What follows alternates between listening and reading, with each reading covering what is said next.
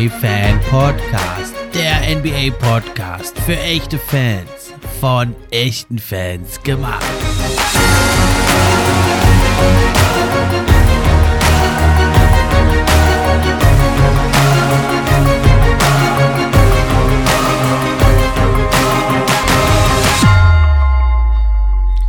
Hallo und herzlich willkommen zur neuen Episode vom NBA Fan Podcast, Episode 96. Und heute gehe ich also dran, ja, wie letzte Woche, die Western Conference, die Teams der Eastern Conference zu ranken. Es geht darum, was ist meine Prognose, wo werden die am Ende der Regular Season stehen. Natürlich auch mit Begründung und zu einigen Teams, da habe ich ein paar Statements von Fans dieser Teams und werde das mit denen besprechen, wie wir die sehen, die Teams und abschließend dann ein gemeinsames Urteil finden. Also viel Spaß mit der neuen Episode. Bevor es losgeht, aber noch mal kurz die Info. Ab sofort könnt ihr den NBA Fan Podcast auch unterstützen. Zum einen über Steady HQ, die Links sind in der Beschreibung. Oder aber eben auch, wenn ihr die Posts über Social Media kommentiert, teilt und liked. Wenn ihr euren Freunden davon erzählt. Und schließlich könnt ihr auch noch eine gute Bewertung schreiben. Das hilft mir dann auch, höher in den Rankings zu erscheinen. Und da würde ich mich sehr drüber freuen, wenn es euch gefällt gefällt, wenn ihr euch ein bisschen die Zeit nehmt, das Projekt hier zu supporten. Und das geht also am besten, wenn ihr den Podcast kostenlos, wie auch auf allen anderen Plattformen, bei Apple Podcast hört. Dann erscheint das also für mich in den wichtigen Apple Podcast Charts. Würde mich sehr freuen. Also dann, los geht's. Platz 15 vergibt man natürlich immer ungern die rote Laterne. Ich habe mich auch ziemlich schwer getan. Ich meine, es ist klar, es gibt einige Teams, die sind noch im Rebuild. Sehr, sehr junge Teams. Und die werden wahrscheinlich auf den hinteren Plätzen landen. Und da habe ich also schweren Herzens, ich mag das Team, ist ein sympathisches Team, aber schweren Herzens habe ich den 15. Platz in meiner Prognose an die Orlando Magic gegeben. Ja, letzte Saison hatte man 22 Siege, 60 Niederlagen. Das ist schon sehr, sehr wenig. Ich denke, das werden diese Saison einige mehr werden, vielleicht vier, fünf Siege mehr. Ist ja schon eine Verbesserung. Aber ich denke, ja, die anderen Teams im Keller sind halt auch verbessert. Die Pistons, die Pacers, ja, alle sind ein bisschen verbessert. Und die Eastern Conference insgesamt ist stärker geworden. Die Western Conference auch. Viele Verletzte sind zurückgekehrt. Und da denke ich, wird einfach noch nicht so viel zu holen sein für die Magic. Man war letzte Saison, war man ja beim Offensive Rating vorletzter. Ja, und jetzt hat man also noch Robin Lopez mit seinem gefürchteten Hookshot verloren.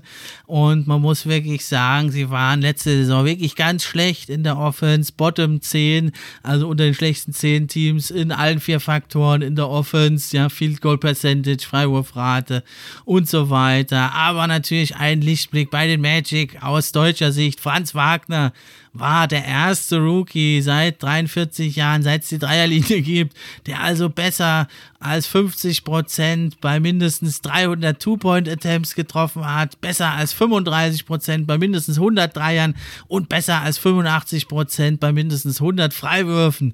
Richtig, richtig stark. Jetzt hat man noch den Rookie of the Year Top-Kandidaten bekommen, Paolo Banquero, Wendell Carter Jr. ist auch noch ein junger, vielversprechender Center, den man hat. Also im Frontcourt und auf dem Flügel ist man schon richtig gut besetzt. Ja, Franz Wagner, auch diese Saison spielt er richtig gut. 17 Punkte, 3,8 Rebounds, 4,3 Assists. Die Field Goal Percentage auch gut. Mit dem Dreier, ja, da kann man nicht zufrieden sein. Da trifft er nur 0,9 Dreier bei 4,2 Versuchen. Das muss er noch ein bisschen hochbringen. Der Weasley das sind nur 21,4 Prozent aus dem Feld. Das ist natürlich nicht so gut. Ja, und Banquero, was bringt der? Mega, die Stats von Beginn an. 22,9 Prozent, äh, 22,9 Punkte. Was rede ich denn? 8,5 Rebounds, 3,6 Assists. Der Mann ist NBA ready. Der zieht schon 7,7 Freiwürfe pro Spiel. Könnte die etwas besser treffen. Nur 75 Prozent, in Anführungszeichen nur sollte er aber auf über 80 hochbringen, irgendwann in der Karriere zumindest. Aber auch da nur 23 Prozent trifft er den Dreier, ja, nimmt auch nicht wirklich viele. Und das ist so ein bisschen das Problem, was sich durch den Kader zieht.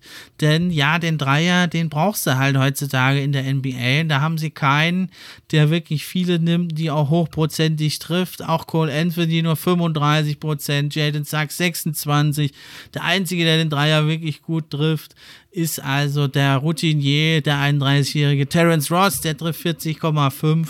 Sonst nimmt keiner in wirklich guten Umfang, in größerem Umfang überhaupt den Dreier. Also sie nehmen relativ wenig Dreier ja, mit die wenigsten in der Liga und sie treffen sie auch nicht gut, dann hast du natürlich trotz dieser tollen Wingspieler ein äh, Spacing-Problem.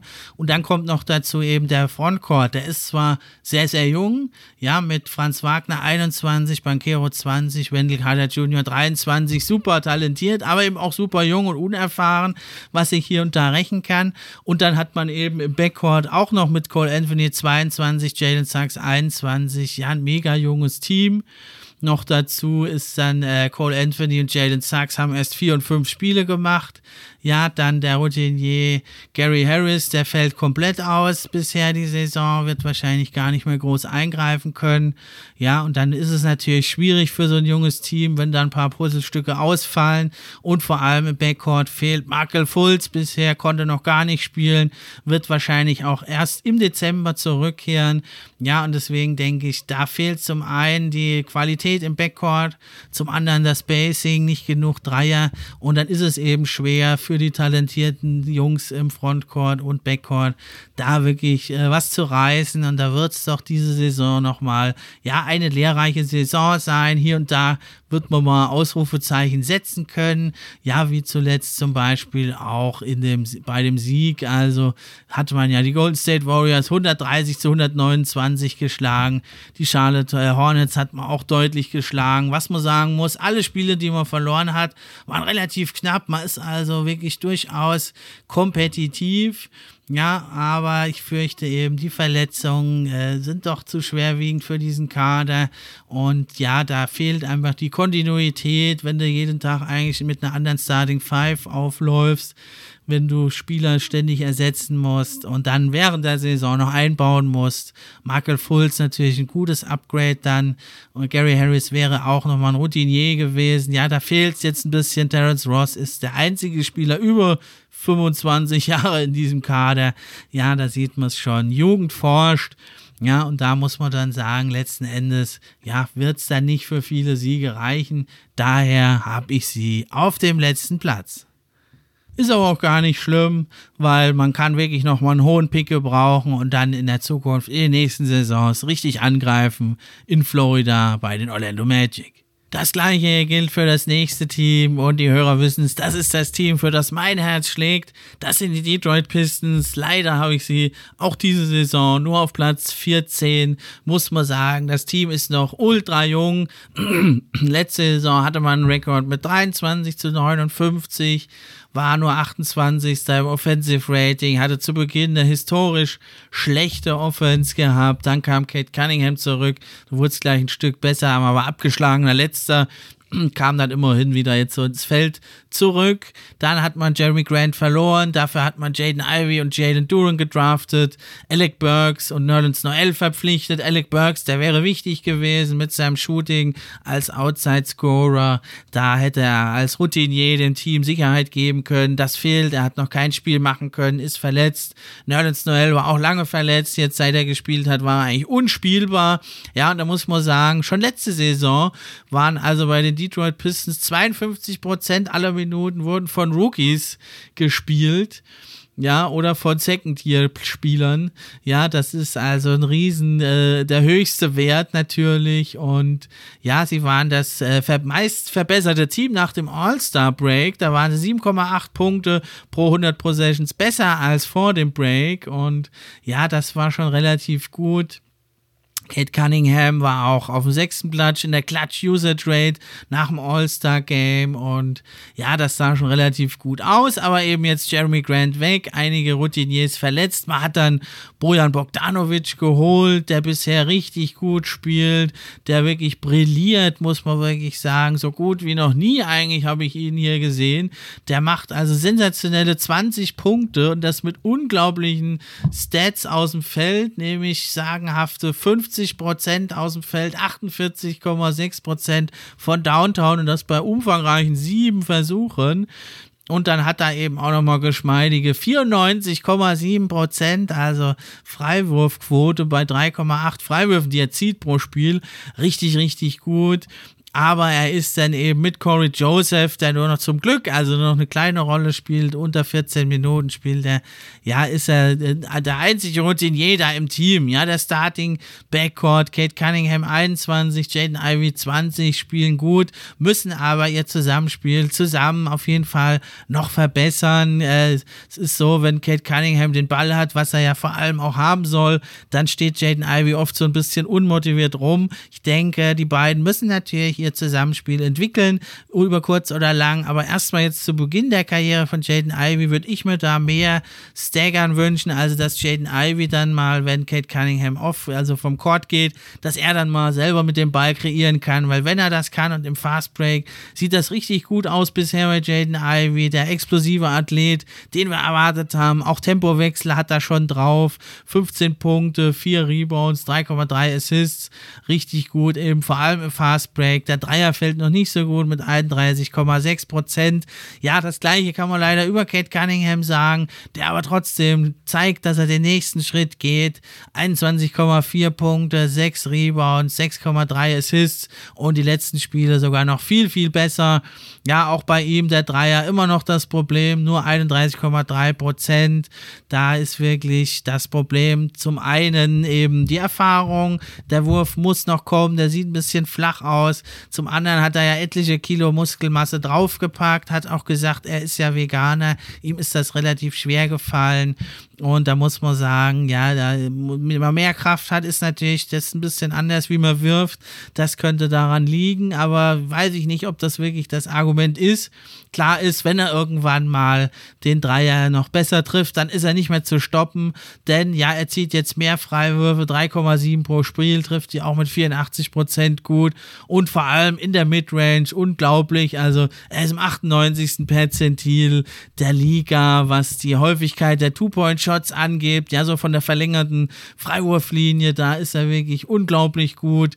Und da ist er nämlich auch bei der, auch bei der Effizienz in, in, in 80er Perzentil, also über 80er Perzentil, also bei 98 äh, Perzentil äh, Volume ist das richtig stark. Also er brilliert da absolut, auch als Playmaker nochmal ein Stück verbessert. Hier und da die, die Defense blitzt jetzt mal auf, hat mal Steph Curry geblockt, hat mal Jared Allen geblockt, aber da muss noch mehr mehr ja, Konstanz rein. Und das ist das große Problem. Jaden Ivy so offensiv gut er ist, defensiv irrt er oft ziemlich äh, ja, orientierungslos auf dem Feld herum. Dann hast du vorne dran Bojan Bogdanovic, zwar offensiv brilliert er, aber auch kein guter Defender. Sadiq Bey, auch er macht, zeigt deutliche Verbesserungen. 16 Punkte, 4,8 Rebounds, ja, 45 Prozent aus dem Feld, zieht unheimlich viele Freiwürfe jetzt, 5 pro Spiel, zuletzt sogar noch mehr ja, da sind Fortschritte zu erkennen und ja, aber da sieht man eben, es sind äh, zu wenige gute Defender im Team, ja, und dann ist eigentlich Isaiah Stewart, der jetzt äh, zehnmal gestartet ist, er ist der einzige wirklich gute Defender in der Starting Five. Und da hat es also große Probleme natürlich. Er switcht oft, er wird dann oft rausgeswitcht. Da ist er auch gut, der Isaiah Stewart.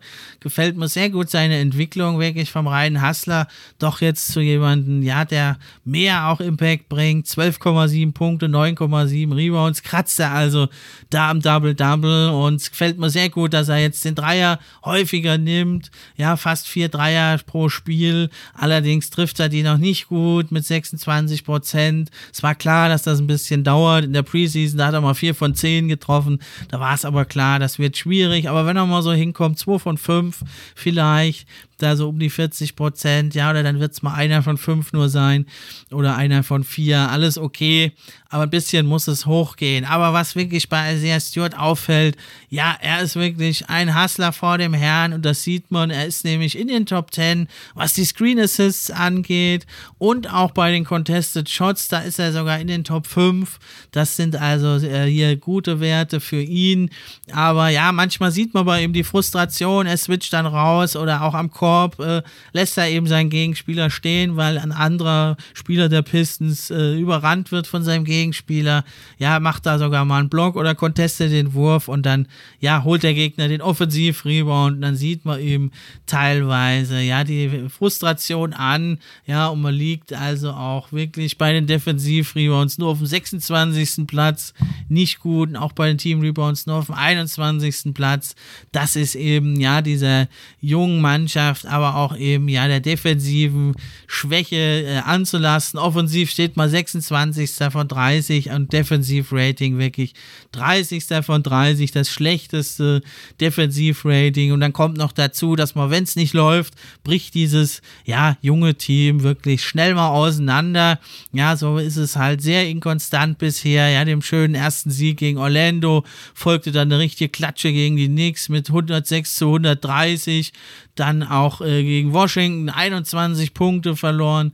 Dann hatte man wieder mal einen guten Abend. Da hat ja Kate Cunningham wirklich Career High 35 Punkte gemacht. 113 zu 118 gegen die Hawks. Ja, da denkt man, ah, jetzt sieht es wieder gut aus. Und dann im nächsten Spiel gibt es eine 112 zu 136. Verliert man gegen die Hawks. Und dann kommen wirklich die Warriors. Und die werden plötzlich mit 128 zu 114 geschlagen. War ein super Spiel. Das beste Spiel der Karriere bisher von Isaiah Stewart, muss ich wirklich sagen, was ich je gesehen habe da in dem Spiel, hat er wirklich Kevin Looney äh, dahergespielt, muss ich sagen. Also das war wirklich ganz fantastisch. Isaiah Stewart 24 Punkte, 13 Rebounds hat er da gemacht, 10 von 11 Freiwürfen. Echt ein fantastisches Spiel von ihm. Ja, oder seht ihr, wenn es gut läuft, da können sie also gerade daheim wirklich mal auch große Teams ärgern. Ja, auch das nächste Spiel war ein super gutes Spiel. Da haben sie mir 108 zu 110 gegen Milwaukee verloren. Ganz knapp gegen die ungeschlagenen Bucks. Dann dachte ich, no, jetzt haben sie sich gefunden. Und dann setzt es jetzt im Anschluss wieder zwei ganz schön bittere Klatschen. 91 zu 116 gegen Milwaukee und schlimmer noch 88 zu 112 gegen Cleveland. Gut, jetzt kann man sagen, Cleveland ist ein Top-Team. Aber ja, also die kamen ohne Mitchell und ohne Darius Garland. Und also natürlich als junges Team Pistons kannst du das Ding vielleicht dann trotzdem mal verlieren. Ja, aber mit so hoch zu verlieren, das war schon ganz schön bitter. Und die Achillesferse vom Team ist eben einfach, ja, also Marvin Beckley fehlt verletzt, Alec Burks und so ein dünn besetztes Team wie die Pistons, die haben dann große Probleme, das zu ersetzen. Jalen Duran jetzt auch noch verletzt ausgefallen, hat bisher richtig gut gespielt, 7,4 Punkte, 7 Rebounds, gefällt mir gut. Auch Isaiah Livers zeigt, dass man ihn vielleicht mal so 20 Minuten bringen kann.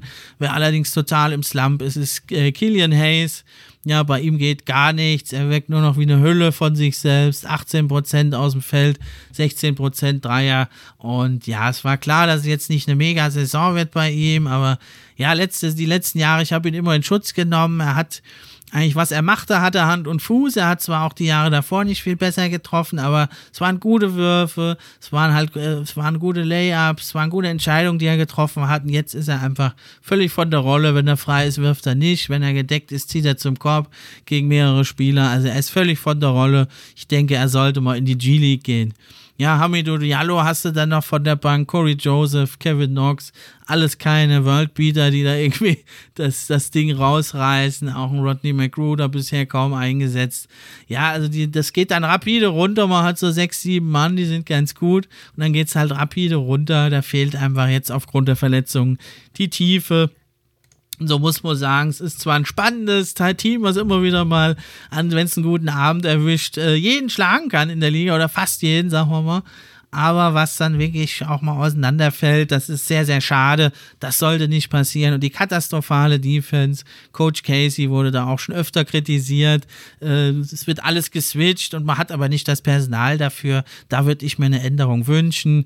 Und da muss ich wirklich was tun, weil sonst kannst du natürlich spielen, wie du willst. Wenn du einfach defensiv keine Stops generieren kannst, ja, dann kann der Gegner sich gut aufstellen, dann hast du kaum Fast Breaks und dann wird es schwierig im Halfcourt, muss alles über Kate Cunningham gehen und der könnte natürlich All-Star werden, vielleicht sogar diese Saison, wenn er weiter so spielt wie die letzten Spiele. Aber natürlich, das hat man jetzt auch wieder gesehen, die Defense kann natürlich sich extrem auf ihn konzentrieren. Daher sehe ich sie leider, leider, meine Detroit Pistons, nur auf Platz 14. Dann auf Platz 13 habe ich die Indiana Pacers. Die stehen bisher sogar deutlich besser, nämlich mit 4 zu 5 sind sie richtig gut gestartet und stehen im Moment auf dem siebten Platz in der Eastern Conference, haben also schon Siege geholt, ja, über meine Pistons, haben die Wizards geschlagen, Brooklyn und zuletzt haben sie nochmal aufhorchen lassen mit einem 101 zu 99 gegen die Miami Heat. Ja, letzte Saison, da hatten sie einen Rekord von 25 zu 57. Und ja, Key Edition war vor allem der Rookie Benedict Matherin, der einschlägt wie eine Bombe. Und der Abgang vor allem Malcolm Brogdon. Und letzte Saison war das erste Mal seit 23 Jahren, dass die Pacers Bottom 10 in Defense Efficiency waren. Also da sieht man, die Pacers eigentlich immer ein Team, was eine gute Mannschaft hat. Und ja, Tyrese Halliburton, letzte Saison, ja, war einer von fünf Spielern. Desmond Bain, Mike Conley, Kyrie Irving und Tyree Maxey waren die anderen, der 40% oder besser bei 100 Catch-and-Shoot-Dreiern getroffen hat und 40% oder besser bei mindestens 100 Pull-Up-Dreiern aus dem Dribbling. Also da sieht man schon ein super Stil. Man hat den ja bekommen im Trade eben für Domantas Sabonis. Dann hat man noch äh, Aaron Naismith verpflichtet, also auch nochmal ein junger Spieler und äh, der war im Brocken Deal mit drin. Und da haben die Pacers jetzt drei Spieler aus der 2020er Lottery natürlich, aber vor allem das Highlight. Und ihm hat man ja jetzt die Schlüssel der Offense gegeben und er macht das auch, wie wir es erwartet haben von ihm, richtig gut. Tyrese Halliburton, ja, bei den Kings, da musste er sich immer das so ein bisschen teilen oder stand hinter der Aaron Fox und jetzt kann er mal hier die Offense übernehmen und das macht er richtig, richtig gut. Jetzt eben mal so legt er 21,9 Punkte auf, natürlich Karrierebestwert, aber auch 9,3 Assists. Da hat er letzte Saison in den Spielen bei den Pacers 26 hat er ja noch gemacht bei denen, hat er sogar ein paar mehr gehabt, 9,6. Also da ist ein richtig guter Floor General. Das kennen wir ja von ihm schon als Rookie eigentlich. Hat er Top-Entscheidungen getroffen da bei den den Kings sich natürlich nie voll entfalten können. Und jetzt also mit gestiegener Volume 49,6% Field Goal und 43,9% Dreier. Also das sind alles Top-Werte wirklich. Freiwürfe auch noch, zieht er 4,6, so viele wie noch nie, trifft die mit 88 Prozent, also richtig stark, äh, kratzt da am 50, 40, 90 Club und äh, ist für mich äh, doch nochmal ein heißer Kandidat, ja, auf den Most Improved Player Award, wenn er so weitermacht oder sogar noch eine Schippe drauflegt. Ja, und dein Backcourt-Partner, ja, jetzt schon, also ein heißes Duo, muss man wirklich sagen. Benedict Matherin, den hatte ich ja vor der Saison auch schon top eingeschätzt, den Rookie. Der legt mal eben so flotte 20 Punkte auf, 4 Rebounds, 2 Assists und auch das bei fantastischen Quoten. 45% aus dem Feld, 42,9% von Downtown. Also da haben die Pacers eben mal drei Spieler, die über 40 Prozent treffen von der Dreierlinie und die zusammen 25 Dreier pro Spiel nehmen. Das ist also schon mal eine heftige Scoring Volume und sehr effizient auch noch. Das ist schon ziemlich krass und deswegen stehen die Pacers bisher, man muss natürlich da vorsichtig sein, wahrscheinlich wird es noch ein Stück runtergehen, aber bisher auch mit dem 12. Platz im Offensive Rating richtig gut. Defensiv sieht es ein bisschen anders aus. Man hat da aber eben auch ja lange auf Miles Turner verzichten müssen. Der hat jetzt erst wieder vier Spiele gemacht und da steht es natürlich im Raum Miles Turner, Buddy Hield, dass die noch getradet werden und dann ist noch mehr Jugend da. Und da muss man sagen, sie haben ja einen der most random Starter, auch Jalen Smith auf Power Forward oder teilweise sogar auf Center Cutter gespielt. macht's gar nicht mal schlecht, 10 Punkte, 8 Rebounds, aber ja, mit ihm als Starter, das ist die Frage. Und dann sehr enttäuschende Saison bisher vom äh, guten Rookie der letzten Saison, der auch ein All-Rookie-Team gemacht hätte, wenn er nicht verletzt gewesen wäre. Und da muss man sagen, Chris Duarte bisher, ja, doch mit einem gewissen Rückschritt. Letzte Saison noch 13 Punkte, jetzt nur 8,9. Die Quoten auch etwas gesunken. Ja, kann zum einen an der anderen Rolle liegen. Er kommt jetzt von der Bank. Äh, nur in fünf Spielen äh, hat er gestartet, aber jetzt kommt er von der Bank. Und ähm, ja, das ist wohl noch nicht so ganz seine Rolle gefunden. Hoffen wir mal, dass da seine gute Entwicklung der letzten Saison sich wieder fortsetzt, auch in der neuen Saison. Dann haben sie noch Andrew Nembard, das ist auch ein etwas älterer Rookie, passt da also so in dieses Beuteschema. Der hat also, ist schon drei, wird jetzt schon bald 23 und der gefällt mir auch ganz gut, der Shooting Guard. Also da hat man im Backcourt schon richtig was am Laufen. Und ja, warum ich sie jetzt nur auf 13 habe, ich hätte sie sonst, also wenn, wenn äh, es jetzt immer noch keinen Trade gibt für Buddy Hield und ähm, na, äh, Miles Turner, dann denke ich, könnten die sogar noch höher stehen, dann können die ums Play-In mitspielen, dann hätte ich sie auf, auf 11 etwa. Aber so denke ich, da wird irgendwann doch dieser Trade mal erfolgen, sei es zu den Lakers woanders hin oder sonst wohin. Also da muss doch eigentlich das passieren. Das ist das Sinnvolle. Man hat jetzt schon die ersten Schritte Richtung Rebuild gemacht. Man hat Sabonis abgegeben, man hat Brockton abgegeben. Da wäre es eigentlich ja merkwürdig, wenn man also Buddy hielt und Miles Turner auch noch behalten würde. Und da setze ich drauf, wie gesagt, wenn sie bleiben, was auch möglich ist, also ist den Pacers zuzutrauen, dass sie sich sagen, wir haben doch hier gerade ein schönes Team am Laufen dass sie ihn behalten, aber ich denke, es wird auf jeden Fall runtergehen und trotzdem sieht die Zukunft aber rosig aus und warum nicht nochmal einen hohen Lottery-Pick holen, vielleicht rutschen sie ja sogar noch ein bisschen hoch. Ich sehe sie, also die Pacers, hier auf Platz 13. Ja, ganz so rosig sieht die Zukunft nicht aus beim nächsten Team. Die habe ich auf Platz 12, das sind die Washington Wizards. Die stehen zwar mit 4 zu 5 auf dem achten Platz, also mit einer identischen Bilanz, aber also muss ich sagen, da sehe ich eher nicht so eine positive Entwicklung. Man hat nämlich einen relativ leichten Startspielplan. Man hat wirklich gegen nicht so starke Teams gespielt, vor allem man hat jetzt zwar gegen Chicago mal gewonnen oder man hat auch gegen Philly mal gewonnen aber man hat doch einen relativ leichten Spielplan. Man spielt jetzt gegen viel schwerere Teams und da fürchte ich, wird es für die Wizards runtergehen. Zum einen finde ich, bisher gefällt mir gar nicht gut, wie Bradley Beal spielt. Hat nur 21,6 Punkte, das ist sein schlechtester Wert seit 2016.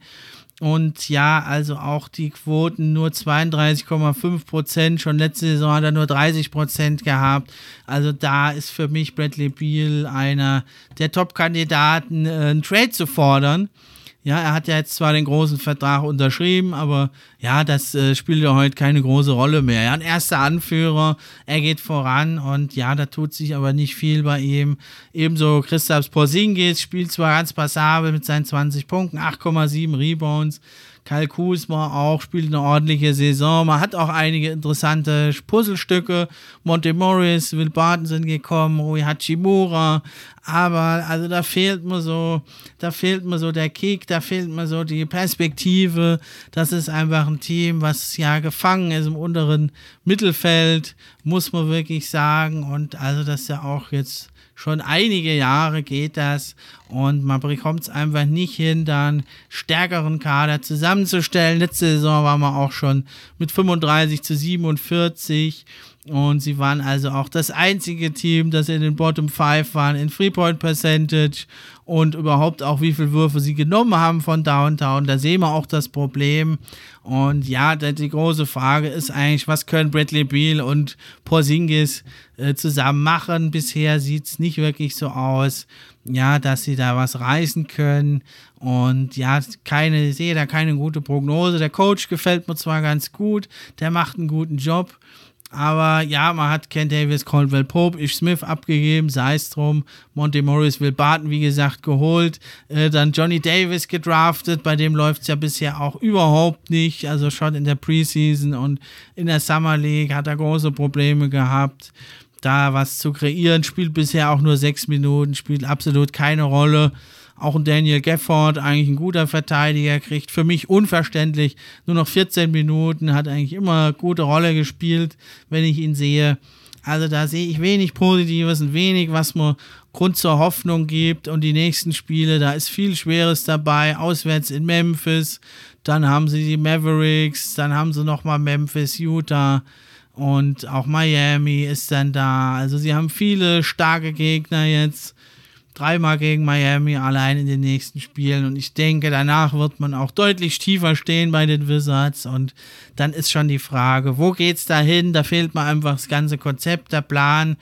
Klar, jetzt mal auf Porzingis äh, zu setzen, warum nicht? Aber da besteht eben auch die Gefahr, ja, dass er sich wieder verletzt, der gute Christoph Porzingis toi, toi, toi, wir wünschen es ihm nicht, aber die letzten Jahre ist er doch einfach sehr, sehr oft ausgefallen. Und auch Bradley Beal hat jetzt die letzten Jahre nur 57 Spiele, 60 Spiele, 40 Spiele gemacht.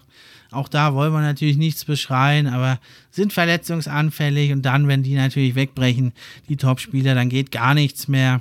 Also da sehe ich wenig Positives. Bei den Wizards Ähnliches gilt fürs nächste Team. Das sind die Charlotte Hornets, die sehe ich noch vorne dran. Letzte Saison, ja, mit 43 zu 39 richtig gut gespielt. Ja, jetzt haben sie aber, ja, große Probleme gehabt in der Offseason. Miles Bridges unrühmlich abgegangen. Dann James Booknight ist sehr unangenehm aufgefallen, ist öfter unter, ja, Einfluss von Substanzen Auto gefahren. Es läuft einfach da nicht. Da ist auch das Konzept wirklich nicht zu sehen man hat jetzt Steve Clifford zurückgeholt, der war früher schon Coach, es hat nicht geklappt, jetzt holt man ihn zurück. Und äh, er ist ja defensiv, ein Defensivcoach, da steht man jetzt überraschend gut da bisher auf dem 14. Platz, aber die Offense natürlich, ja, 3 zu 7 Siege, auch nur auf Platz 13 stehen sie aktuell. Ja, was gibt mir da Grund zur Hoffnung? Das ist natürlich ein Name, La Mellow Ball und der wird bald hoffentlich zurückkommen. Ja, ist ja wieder am Enkel verletzt, hat da öfters Probleme. Ja, und dann, äh, ja, Terry Rozier hat bisher auch erst drei Spiele gemacht. Und da muss man sagen, äh, ja, ist es überraschend, dass sie überhaupt eigentlich schon drei Siege geholt haben, muss man sagen. Also da Respekt, da haben sie die Spurs geschlagen, haben die Hawks geschlagen und die Warriors. Aber da haben sie zum Teil doch richtig Klatschen gekriegt gegen die Magic, gegen Chicago und jetzt noch gegen Memphis mit über 30 Punkten verloren ja, also da ist, äh, sie haben einige interessante Stücke, natürlich Terry Rozier, PJ Washington, der macht sich ganz gut. Auch ein Gordon Hayward, wenn er denn fit ist, ja, hat auch wieder jetzt mit Verletzungen zu kämpfen. Kelly Oubre sind alles Pieces, die kannst du ganz gut verwenden. Vielleicht auch ein James Booknight, wenn er mal seine außer, ja, außer basketballerischen Probleme in den Griff kriegt. Dann finde ich es nach wie vor schade, dass Kai Jones und JT4, dass die kaum eingesetzt werden, die Rookies der letzten Saison. Auch Mark Williams jetzt, echt ein guter Center Prospect. Ja, der wird 4,3 Minuten eingesetzt, auch nur in drei Spielen. Kai Jones auch nicht fünf Minuten, auch nur in fünf Minuten überhaupt gespielt. Und JT4, der kriegt immerhin mal jetzt 13 Minuten und war bisher in neun von zehn Spielen im Einsatz, aber ja, da müsste man vielleicht sich mal eingestehen, äh, wir gehen Richtung Rebuild, vielleicht dann doch Terry Rozier doch noch abzugeben oder Gordon Hayward, Kelly Oubre, die passen da eigentlich nicht in die Timeline, auch ein Plumley nicht. Und da, äh, ja, vielleicht kann man das aber dem Lamello Ball nicht so gut verkaufen. Das muss man mal abwarten, wo es da hingeht. Auf jeden Fall, das ist mein Platz 11, die Charlotte Hornets. Damit sind wir also auf Platz 10 angelangt. Jetzt kommen also die Teams, die im Play-In-Tournament sind, auf den Plätzen 10 bis 7. Die kommen jetzt also im nächsten Segment. Und da habe ich also auf Platz 10 die New York Knicks. Letzte Saison 37 zu 45. Ja, Abgänge vor allem Kemba Walker, Alec Burks, Nerlens Noel und neu dazugekommen Jalen Brunson und vor allem aus deutscher Sicht interessant Isaiah Hartenstein. Ja, es gab natürlich da die äh, ja, die große Geschichte eben mit Jalen Brunson, haben wir ja alles schon berichtet, wie er jetzt zu den Knicks gekommen ist. Und er macht es bisher richtig gut. Und man muss sagen, die Knicks, ja, haben jetzt endlich mal ein bisschen Kontinuität drin. Zum einen äh, im, im Management mit eben Leon Rose, aber eben auch auf der Coaching-Position, ja, mit dem harten Hund, Tom Thibodeau. Da sieht man also seine Handschrift, denn die Knicks haben letztes Jahr wieder die elf, das elfbeste Defensive Rating und sie hatten jetzt äh, das Beste, also äh, besser, also dass sie besser als der Durchschnitt waren in der Defense in äh, aufeinanderfolgenden Saisons zum ersten Mal seit 99 und 0 und 2000 bis 2001. Ja, das ist schon mal richtig gut. Und letzte Saison, da hatten sie also den größten äh, Sprung gemacht, was die Percentage angeht an Würfen, die jetzt von der Dreier-Range waren. Da hatten sie 2020, 2021 waren sie da nur auf dem 24. Platz mit 34,7 Prozent der Würfe, die Dreier waren. Und letzte Saison machten sie da also viel mehr Dreier nahmen sie.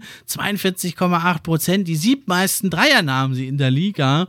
Das ging aber einher auch mit einem großen Drop. Das war auch der größte Drop in der Dreier Percentage. Da hatten sie nämlich 2021 noch 39,2 Prozent getroffen. Das waren die drittbeste Percentage bei halt viel weniger Würfen.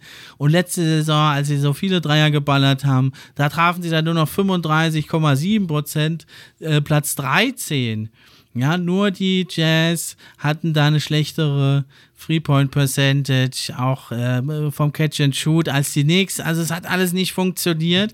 Das hat dazu geführt, dass man das diese Saison doch umgestellt hat und man nimmt jetzt wieder deutlich weniger Dreier, liegt dann nur noch also auf dem 19. Platz, äh, was da ist, nur noch 33 Prozent wieder der Würfe sind Dreier, aber die Effizienz, die ist sogar noch niedriger aktuell, bei 33 Prozent, Platz 25 ist mir da im Moment. Ja, also fast 10% Dreier nimmt man jetzt wieder weniger. Das war sozusagen der Lerneffekt von der letzten Saison, dass man sagt, das hat nicht geklappt, das war eine schöne Idee, aber jetzt gehen wir doch wieder mehr in die Two-Point-Range. Man hat jetzt also mit Jalen Brunson endlich mal seit langer, langer Zeit in New York und das ist doch echt verrückt. New York, das Mecker der Point Guards im Streetball und sonst eigentlich auch in der NBA immer gute Point Guards gehabt und jetzt so lange haben sie wirklich keinen guten Point Guard gehabt. Ja, eigentlich seit, ja, Stefan Marbury kann man fast sagen. Und Brunson bestätigt jetzt das, was ich auch gesagt habe vor der Saison, dass das eigentlich guter Vertrag war, auch gute Value, was man da kriegt von Brunson, überdurchschnittlicher Point Guard, ja, vor allem offensiv natürlich, defensiv ist er anfällig. Aber was er richtig spielt bisher, hat Hand und Fuß, wie wir es gewöhnt sind von ihm. 19 Punkte, 7,2 Assists und gibt demnächst da diese, ja, offensive Stabilität, die ihm gefehlt hat, muss man wirklich sagen. Die New York Knicks, die 23. beste Offense waren sie nur, die Saison Platz 17. Ja, defensiv läuft es noch nicht so rund, steht man auch nur auf Platz 17. Da muss man sich steigern, wenn man vielleicht noch eine dritte Saison jetzt über dem League Average bleiben will, wäre ja mal ein Erfolg. Ja, aber das ist natürlich in Gefahr. Man hat also mit Barrett einen jungen, interessanten Spieler. Randall äh, ist jetzt wieder etwas stärker geworden. Letzte Saison war ja katastrophal. Aber ja, das große Problem der Knicks ist das Spacing. Man hat kaum gute Dreierschützen. Barrett 27%, Brunson 29, Randall 25 und sogar unser junger Mann hier, sehr Hartenstein, sehr erfreulich, darf 26 Minuten spielen. Hatte sich letzte Saison bei den Clippers, als er da noch gespielt hat, eigentlich so ein bisschen äh, als ein Dreierschütze ja etabliert, hat nicht viele genommen, aber hat immer mal wieder welche eingestreut und hat die echt gut getroffen mit 46 Prozent.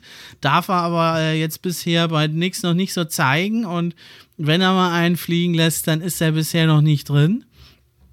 Ja, sonst ist sehr erfreulich, was er spielt, der Hartenstein.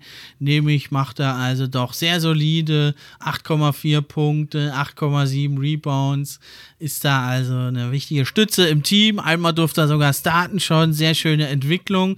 Ja, und äh, muss man sagen, ja, teilt sich das da mit Mitchell Robinson, der ja eigentlich die große Center-Defensiv-Hoffnung war, konnte das bisher noch nie so zeigen, auch diese Saison nicht. Und jetzt hat er sich leider auch verletzt am äh, 5. November und am Knie wird also ja mindestens eine Woche ausfallen, eher länger, wird dann erstmal re-evaluated in sieben bis zehn Tagen. Und ja, man hatte also wirklich dann Quentin Grimes hat sich auch noch verletzt, verletzt am Fuß. Der ist bisher auch überhaupt noch nicht in die Saison gekommen, hat auch nur zwei Spiele gemacht, zehn Minuten, da nichts reißen können. Auch Derrick Rose noch nicht so in die Gänge gekommen. Wer mir bisher ganz gut gefällt, ist Obi Toppin.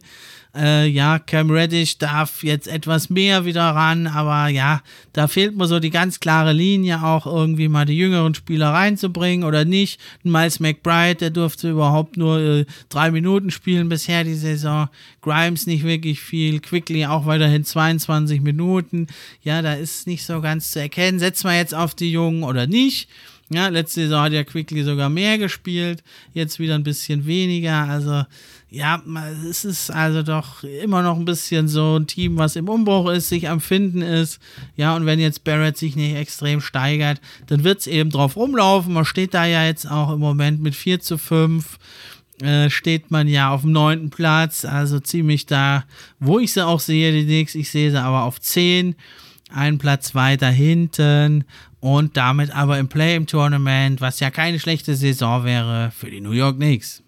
Dann kommen auf Platz 9 die Chicago Bulls. Ja, letzte Saison waren sie toll gestartet, standen lange gut, sogar auf Platz 1 und dann begann die Verletzungsmisere und ja, die begleitet sie leider bis hier rüber in die neue Saison. Ja, und so muss man sagen, letzte Saison haben sie einen richtig guten 46 zu 36 Rekord gehabt. Ich sehe sie jetzt diese Saison nur auf Platz 9. Ja, warum? Zum einen eben das große Verletzungspech. Lonzo Ball hat so toll gespielt bei den Chicago Bulls und war zentral der Playmaker. Ja, und er wird also einige Monate ausfallen. Ob er überhaupt dieses Jahr noch kommt, das ist die Frage. Dann muss er sich erstmal wieder in Form spielen. Und das ist einfach, ja, ein schwerer Schlag für die Chicago Bulls. Dann haben sie immer wieder mal noch kleinere Verletzungen. Ja, Kobe White nur sieben Spiele gemacht. Zach Levine bisher nur sieben Spiele gemacht. Ja, und so liegt sehr viel Last auf dem jungen Ayo Dosunmo. Der macht das richtig gut, so gut er kann. Ja, aber er ist nicht der Playmaker, der natürlich ein Lonzo Ball ist und ein Goran Dragic, der ist es nicht mehr. Ja, der kann hier und da mal das bringen, aber der allergrößte Floor General war er nie. Er war ja immer eher ein Scorer, der auch Playmaking dir eben bringt. Hm, das kann er da von der Bank noch bringen, aber ja, da fehlt es einfach weiterhin anfällig, von äh, defensiv anfällig, offensiv hat er sich gemausert, nachdem er große Starterprobleme hatte eigentlich der, bei den Bulls. Der Nikola Vucevic hat sich jetzt also zu dem gewohnt guten Offensivspieler gemausert. Ja, hat äh, 40% Dreier trifft er, ganz wichtig für die Bulls, aber defensiv ist er halt angreifbar, auch wenn er jetzt 12,3 Rebounds abgreift, ist er eben defensiv, muss man sagen, äh, ist er immer noch ja eine Liability und er hat auch also im Team dann relativ schlechtes Defensive äh, Box plus minus, nämlich nur minus 0,4 und auch die defensiven Win Shares, da ist es kein berühmter Wert ja, alles äh, wäre alles nicht so schlimm, wenn eben der Ausfall von Lonzo Ball nicht wäre, der halt diese ganzen Puzzlestücke hier verbunden hat und das Team richtig stark gemacht hat. Ja, man hat natürlich zum Glück der Bulls, deswegen holen sie ihre Siege auch. Sie sind ja jetzt mit 5 zu 5 bisher gestartet, sechster Platz in der Eastern Conference. Das sind da eben einfach die alten Recken oder der alte Recke, vor allem auf den sie setzen. DeMar Rosen, der ist ja nochmal richtig aufgeblüht jetzt, seitdem er von Spurs weg ist. Auch diese Saison 25,6 Punkte, richtig stark, 4 Rebounds, 4,3 Assists ja, bei ihm ist es zwar minimal zurückgegangen, aber immer noch der König der Midrange von Downtown trifft er nicht viel, aber er nimmt ja auch nicht viel Dreier. Das ist nicht sein Spiel. Und bei ihm besonders bemerkenswert, er zieht wirklich 9,1 Freiwürfe, ja, weil die Gegner einfach sein tödliches Midrange-Game da respektieren müssen. Und da hat er jetzt im zarten Alter von 33 Jahren, dann macht er ein Career High bei den Free Throws, die er zieht, 9,1 und trifft die mit 90 Prozent. Brillant. Ja, Zach Levine, ja, war ein paar Spiele mal verletzt, hat jetzt noch nicht seine Werte, die er letzte Saison hatte, hat also jetzt diese Saison nur 20 Punkte, vier weniger als letzte Saison, aber die Quoten, die stimmen und die zeigen, ja, er hält sich jetzt noch ein bisschen zurück. Aber da muss man halt sagen, du hast dann natürlich, äh, der Rosen ist defensiv schwach, Vucevic ist defensiv schwach und dann brauchst du eben Spezialisten wie ein Alex Caruso, der halt 25 Minuten jetzt auch spielt, aber der gibt dir halt offensiv nur fünf Punkte ja, so wenig äh, ist es, äh, ja, da ist es sehr schwierig, irgendwie die Balance da herzustellen in diesem Kader, ja, weil halt jemand, der offensiv äh, ja nicht viel beitragen kann, äh, kann gegen manche Teams halt vom Court gespielt werden. Kobe White seine Entwicklung stoppt und das gleiche kann man sagen bei Patrick Williams, finde ich sehr schade. Da würde ich vielleicht sogar mir einen Trade wünschen für ihn. Der scheint da irgendwie nicht glücklich zu werden in Chicago. Vielleicht kann er aber auch nicht mehr. Er war ja hoch gehandelt. Ich denke, man sollte ihn nicht abschreiben. Der ist ja jetzt auch erst 21, hat große, große Ausfallzeiten. Aber ja, die Chicago Bulls-Fans sind da nicht zufrieden mit seinem Einsatz, mit seiner Einstellung, wie er auf dem Court ist. Und vielleicht wäre ein Tapetenwechsel für ihn das Beste. Ich stecke da nicht so ganz drin. Man muss sagen, die Bulls äh, haben bisher immer wieder mal aufhorchen lassen. Sie haben die Heat geschlagen, sie haben die Celtics geschlagen aber dann sind auch immer wieder mal, ja, so Niederlagen mit drin, ja, gegen die Spurs oder auch eine hohe Niederlage gegen die Cavs, wo man so denkt, ja, was ist da los? Also zweimal haben sie gegen die Spurs verloren. Nee, einmal, Entschuldigung. Und einmal gegen Washington war das noch auch eine knappe Niederlage, war ein bisschen Pech mit dabei. Aber so ein Team, ja, wie die Wizards, das musst du eigentlich schlagen, wenn du ein bisschen höher hinaus willst. Ja, deswegen muss ich sagen, bisher, ja, ist man also 18. nur im Offensive Rating, das sollte besser werden. Im Defensive Rating besser als gedacht, achter Platz. Äh, ich fürchte, das wird sich beides so ein bisschen in die Mitte, die Regression zur Mitte wieder einpendeln und ja, ich denke, man wird jetzt eher erstmal noch ein bisschen runtergehen im Ranking, wird Plätze verlieren. Man schlägt sich zwar tapfer, aber über kurz oder lang kannst du so einen Ausfall eben nicht, nicht, nicht äh, ausgleichen. Und denke ich, wenn der Alonso Ball zurückkommt, dann wird es bergauf gehen. Aber insgesamt fürchte ich leider, leider für die Chicago Bulls, dass es nur für Platz 9 hier reicht. Weiter geht's mit Platz 8, weiterhin Play-in-Tournament-Plätze und da habe ich ja die Chaos-Franchise der NBA schlechthin. Die Brooklyn Nets, bisher sind sie mit 4 zu 6 gestartet, stehen auf dem 10. Platz in der Eastern Conference. Steve Nash hat einen Rekord von 2 zu 5. Und Jake Vaughn hat jetzt 2 zu 1 Siege immerhin geholt, der Interims-Coach. Ja, man muss sagen, offensiv steht man natürlich nicht schlecht da bisher. 13 von 30, defensiv sogar besser als gedacht. 21 von 30, täuscht ein bisschen meiner Meinung nach. Eine ganz schwache Defense. Ja, aber da liegen die Probleme halt ganz woanders, abseits vom Court. Kyrie Irving, ihr habt es ja mitbekommen, hat also da ein Video gepostet, in dem antisemitische, judenfeindliche und Holocaust verharmlosende Aussagen drin sind. Absolut zu verurteilen. Ja, ich denke nicht, dass er ein Antisemit ist, aber ihr wisst, wenn er mal seine Meinung hat, dann verbreitet er gerne auch mal so einen Schwachsinn, wie dass die Erde eine Scheibe ist und sonst was. Und ja, er hat dann wirklich etliche Tage sich da nicht bereit erklärt. Man hat wirklich da von Seiten der Brooklyn Nets wie wieder einmal, wie schon so oft, sehr geduldig und äh, bemüht versucht, ihm Brücken zu bauen. Er hat bei etlichen Pressekonferenzen das nicht gemacht. Es wäre nichts einfaches als zu sagen, ja, ich bin kein Antisemit. Ich habe mir den Film gar nicht so genau angeguckt oder ich fand manches an dem Film interessant, aber es tut mir leid, äh, das ist natürlich kein Film, der in Ordnung geht. Der ist antisemitisch und leugnet den Holocaust und das ist nicht gut. Wäre ganz einfach gewesen zu sagen, ich habe es mir nicht so genau überlegt, ich habe es mir nicht so genau angeguckt und dann wäre das gar nicht so hochgekocht. Jetzt ist es mittlerweile so, er ist für mindestens fünf Spiele suspendiert. Er muss an verschiedenen Antirassismus-Teilnahmen beitragen. Er muss 500.000 an die Anti-Rassismus-Liga überweisen. Die hat das aber erstmal jetzt zurücküberwiesen von ihm. Die wollten das nicht annehmen, weil sie sagen, das ist halbherzig von ihm. Da muss man mal schauen, wie das weitergeht. Und er soll sich also mit Vertretern der jüdischen Community treffen. Ja, also und bei Kyrie Irving muss man sagen, erst war er ja ein gläubiger Christ, er ist irgendwie immer auf der Suche nach irgendwas, dann war er äh, Native American, dann war er Muslim und äh, jetzt, äh, keine Ahnung, vielleicht kommt er ja von dem Treffen zurück und ist Jude, also sorry, ich, ich kann es nicht mehr so ganz ernst nehmen, Leute, ihr merkt, es tut mir leid, ich muss wirklich sagen, ich, die Franchise ist mir extrem unsympathisch geworden bisher, die ganzen Querelen, was da alles läuft, das ganze Auftreten, muss man sich vielleicht vielleicht fragen, ist da irgendwie LSD im Grundwasser in Brooklyn? Ich weiß es nicht. Jetzt haben sie nämlich gleich die nächste, ja, merkwürdige Entscheidung getroffen, nämlich den von äh, Boston suspendierten Coach Ime Udoka zu verpflichten.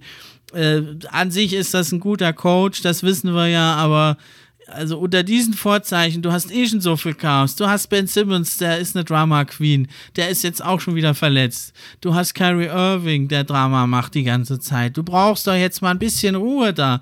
Warum lässt du nicht Shake Vaughn machen? Der hat 2 zu 1 Siege. Nein, du holst Ime Udoka und da ist klar, da wird natürlich, bisher hatte man sich in Boston sehr reserviert gehalten, was das jetzt angeht. Einverdämliche Affäre mit einem Mitglied vom Coaching-Staff geht überhaupt nicht. Er ist die Nummer zwei in der Hierarchie. Was ist, wenn die Beziehung zu Ende ist? Wird sie dann gefeuert? Wird sie erpresst? Was weiß ich. Ja, kann alles passieren. Sage ich nicht, dass er es gemacht hat, aber klar ist, jetzt geht er von Boston plötzlich zu einem Rivalen. Die haben in den letzten zwei Jahren in den Playoffs immer gegeneinander gespielt. Zweimal, also unglaublich, äh, gesweept wurden sie die Nets von den Celtics. Jetzt geht da der Erfolgscoach hin. Die Spieler von Boston sind auch sehr verärgert. Und da fragt man sich natürlich, was muss denn da noch alles passiert sein? Ich will da nichts beschwören, aber da wird jetzt einiges natürlich noch ja, berichtet werden, ob es stimmt oder nicht, wir werden es nie erfahren. Aber klar ist natürlich, da muss ja wirklich ganz gravierend müssen noch andere Dinge vorgefallen sein. Sonst die, die Celtics waren total oben auf. Die hatten den Mega-Turnaround. Er war Coach, der, der, der beliebteste Coach in der Liga. Er führte sie in den Finals. Da muss noch einiges passiert sein, dass sie ihn so unbedingt loswerden wollen und dass sie ihn direkt dann auch noch zu einem Rivalen gehen lassen. Also das ist ein einmaliger Vorgang in der Geschichte der NBA und das finde ich auch sehr, sehr traurig. Und ich denke, wir sehen hier die Spitze und so hoffentlich ein Stück weit auch das Ende vom ganzen Player Empowerment. Ich finde es ja okay, lass die Spieler mitsprechen, lass die Politik machen, lass die sich äußern, alles schön und gut.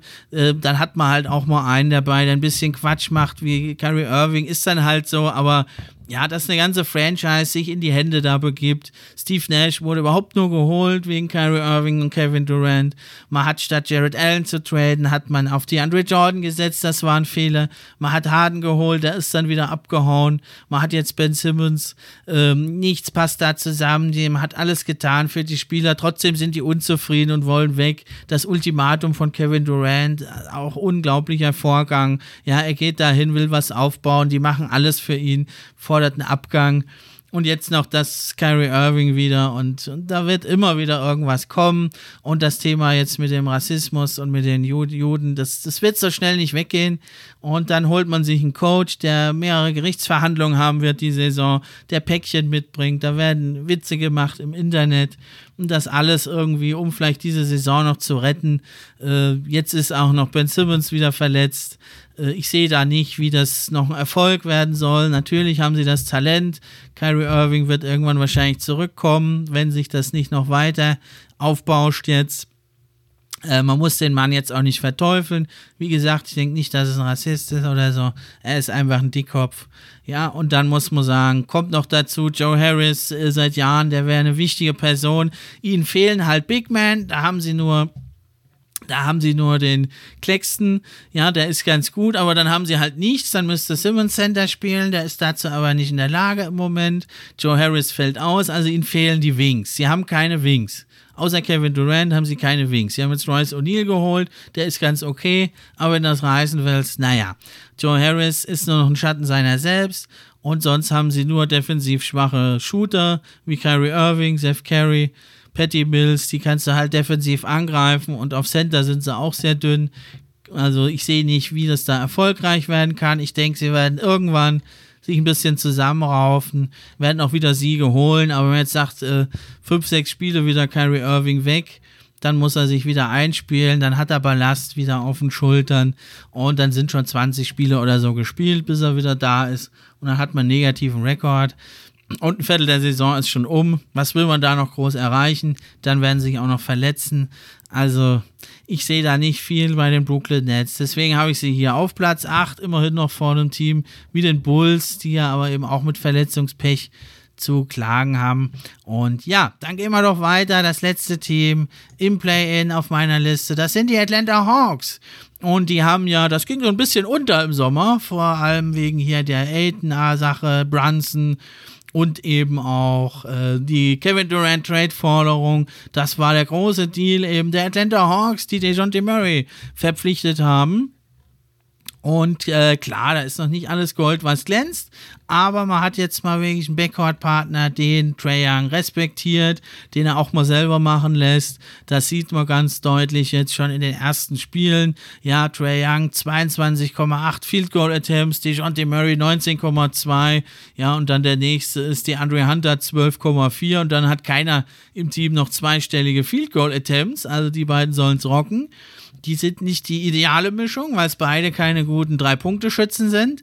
Trey Young nur 30% sogar die Saison und Trey Young, äh, DeJounte Murray 36,4%, aber ist ein starker Scorer. Trey Young zieht 9,2 Freiwürfe. Beide sind gute Playmaker. Murray mit 8,1 Assists, Trey Young mit 9,4 Assists. Und das muss sich ja überhaupt erstmal finden. DeJounte Murray eben auch ein richtig guter Verteidiger. Trey Young bleibt natürlich die Angriffsfläche, aber die Andre Hunter der wird dadurch entlastet, der muss dadurch nicht mehr den ja kleineren äh, Guards hinterherhecheln, der kann jetzt auf dem Flügel seine gute Defense spielen, der spielt auch eine schöne gute Saison, der ist der einzige, der richtig gut den Dreier trifft in dem Team, 42,1% bei 4,2 Versuchen, vielleicht könnte er noch ein bisschen mehr sogar den fliegen lassen, ja und auch seine 14,9 Punkte, das ist richtig gut, Karrierebestwert, der Mann ist sowieso wichtig, wurde bisher leider so oft von Verletzungen zurückgeworfen. Wenn der mal eine Saison durchspielen würde, das wäre, glaube ich, Gold wert für seine Entwicklung, aber auch für die Hawks. Denn das müsst ihr euch mal reinziehen. Der hat die letzten zwei Saisons hat er nur 23 Spiele und 53 Spiele gemacht. Da ist er jetzt mit neun Spielen, die er diese Saison gemacht hat, schon auf einem richtig guten Kurs. Ja, und man muss also wirklich sagen, sie sind ganz gut reingekommen in die Saison, die Hawks, mit 6 zu 3 Siegen, vierter Platz bisher. Das werden sie, denke ich, nicht so halten können, weil man muss sagen, sie haben zweimal gegen die Pistons gespielt, sie hatten die Rockets, sie hatten die Magic, also einige doch leichtere Gegner, ja, muss man sagen. Dann haben sie aber auch jetzt immerhin mal die New York Knicks geschlagen, ein Team, was sie schlagen sollten. Und zuletzt jetzt auch die Pelicans. Zwischendurch war aber mal eine 30-Punkte-Klatsche gegen die Raptors. Also das sollte nicht passieren. Gut mit 8 Punkten gegen Milwaukee zu verlieren, das kann sein. Die Niederlage gegen die Charlotte Hornets kam auch ein bisschen überraschend. Also es ist noch nicht so ganz konstant, was sie liefern. Ja, das, die Offense muss sich finden. Da sind sie Elfter. Das muss besser werden. Da waren sie immer auf dem ersten oder zweiten Platz die letzten Saisons. Aber die Defense immerhin jetzt schon auf dem 16. Platz mit einem neu formierten Backcourt. Ja, und da müssen sie also auch nur durchschnittlich sein. Die Offense ist es, die die, die Siege holt für die Hawks. Da werden sie sich noch steigern. Ja, auf dem Coaching muss man sagen, Nate McMillan, der ist ein guter, solider Coach. Aber ob er der ist, der die Hawks jetzt so aufs nächste Level bringt, das ist die große Frage. Ich denke es eher nicht. Warten wir es mal ab.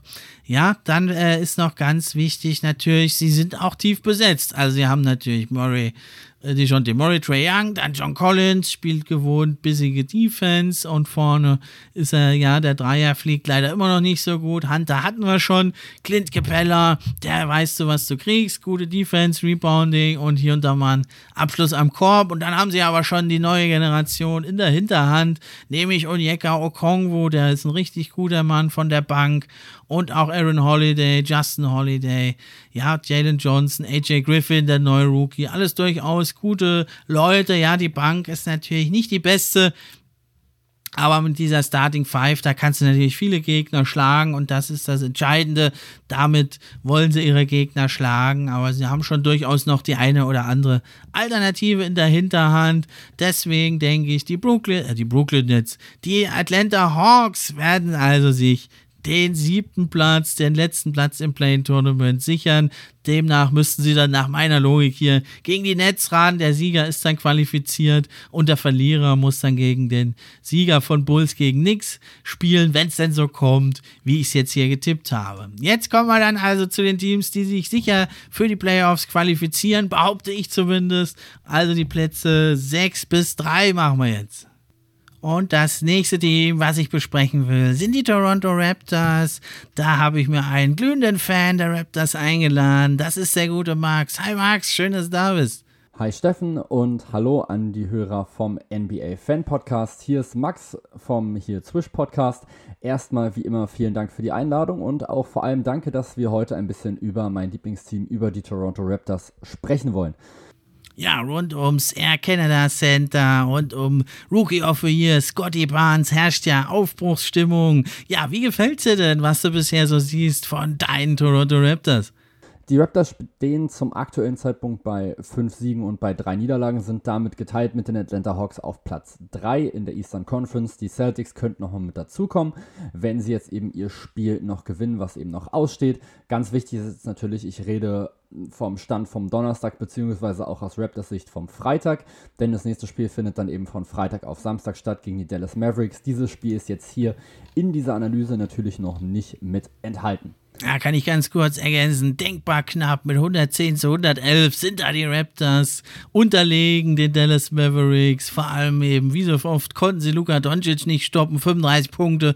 Aber auch Dinwiddie macht ein gutes Spiel mit 21 Punkten. Ja, aber an unserer Einschätzung hier der Raptors ändert jetzt diese knappe Niederlage nichts. Hätten sie knapp gewonnen, wäre es also auch nicht groß anders gewesen. Ja, wie siehst du also den Saisonstart bisher? Hast du das so gut erwartet oder hast du doch da Schlimmeres befürchtet? Zuerst mal muss ich sagen, bin ich ähm, sehr, sehr positiv überrascht, wie die Toronto Raptors in die Saison reingekommen sind. Nicht, weil ich es ihnen nicht unbedingt zugetraut hätte, sondern weil es eben so ein paar Faktoren gibt, die eben einfach eine unfassbar große Rolle spielen bei den Raptors, die ich ihnen so eben nicht zugetraut hätte. Ähm, da ist zum ersten Mal, glaube ich, definitiv Pascal Siakam zu nennen. Da war es ja immer so in den letzten Jahren, das Problem, was ich auch relativ häufig auch mit angesprochen habe, dass ich eben nicht weiß, ob er es wirklich schaffen kann, eine legit erste Option zu sein, eben in einem Playoff-Team. Jetzt ist es natürlich erstmal eine sehr, sehr kleine Sample-Size mit eben acht Spielen, aber in diesen acht Spielen, die er jetzt eben gemacht hat, hat er 36 Minuten gespielt, hat 25,6 Punkte, 9,6 Rebounds und 7,9 Assists aufgelegt, ist also wahnsinnig gut unterwegs, einfach schon mal in der Offensive und eben auch was die Rebounds mit angeht. Dazu, und das finde ich eben auch noch wahnsinnig wichtig, kommen eben gute Wurfquoten von ihm, nämlich 47,7% aus dem Feld und 36,1% Dreier bei 4,5 Versuchen. Und ich finde, das ist etwas, über das man schon reden muss, denn in den letzten Jahren war zumindest der Jumpshot immer wieder ein bisschen shaky mit unterwegs, sowohl als aus der Mitteldistanz als eben auch von draußen.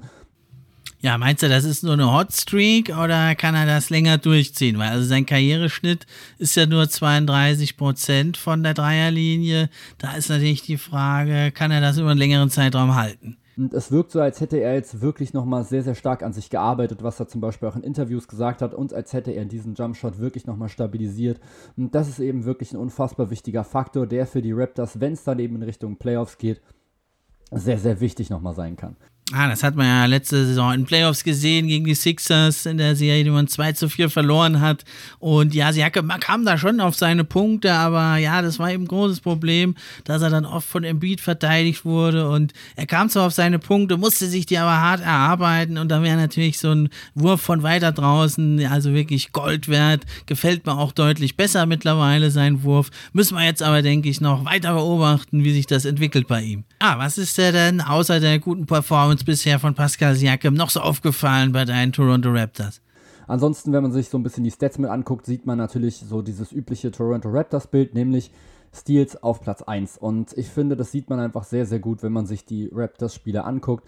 Sie haben einfach eine unglaubliche Länge in der Defense, sind, glaube ich, sogar in dem einen Spiel mit Pascal Siakam auf der 3 sogar rumgelaufen, hatten dann dahinter noch Chris Boucher und Precious Achuva zum Beispiel und sind dann natürlich einfach unfassbar groß. Dann können sie theoretisch noch mit Scotty, mit Scotty Barnes und dann auch mit OG Ananobi noch zwei weitere Spieler mit aufstellen.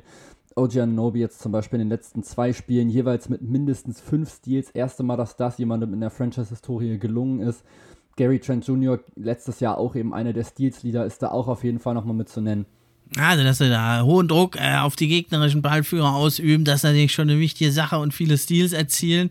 Aber es hat natürlich noch mehr Gründe und sie stellen ja aktuell sogar die fünf beste Defense der Liga. Ist jetzt natürlich ein bisschen aufgebläht oder verzerrt vielleicht, dadurch die zwei hohen Siege eben mit 143 zu 100 gegen die Spurs und mit 139 zu 109 ist vielleicht ein bisschen aufgebläht und äh, muss man gucken, ob man das halten kann. Aber auf jeden Fall eine richtig gute Defense Defense, die sie da wieder spielen. Einen Punkt hast du ja genannt. Das sind die vielen Wings. Das ist der Goldstandard der NBA. Was siehst du daneben noch für Ursachen, ja, für die richtig gute Defense bisher?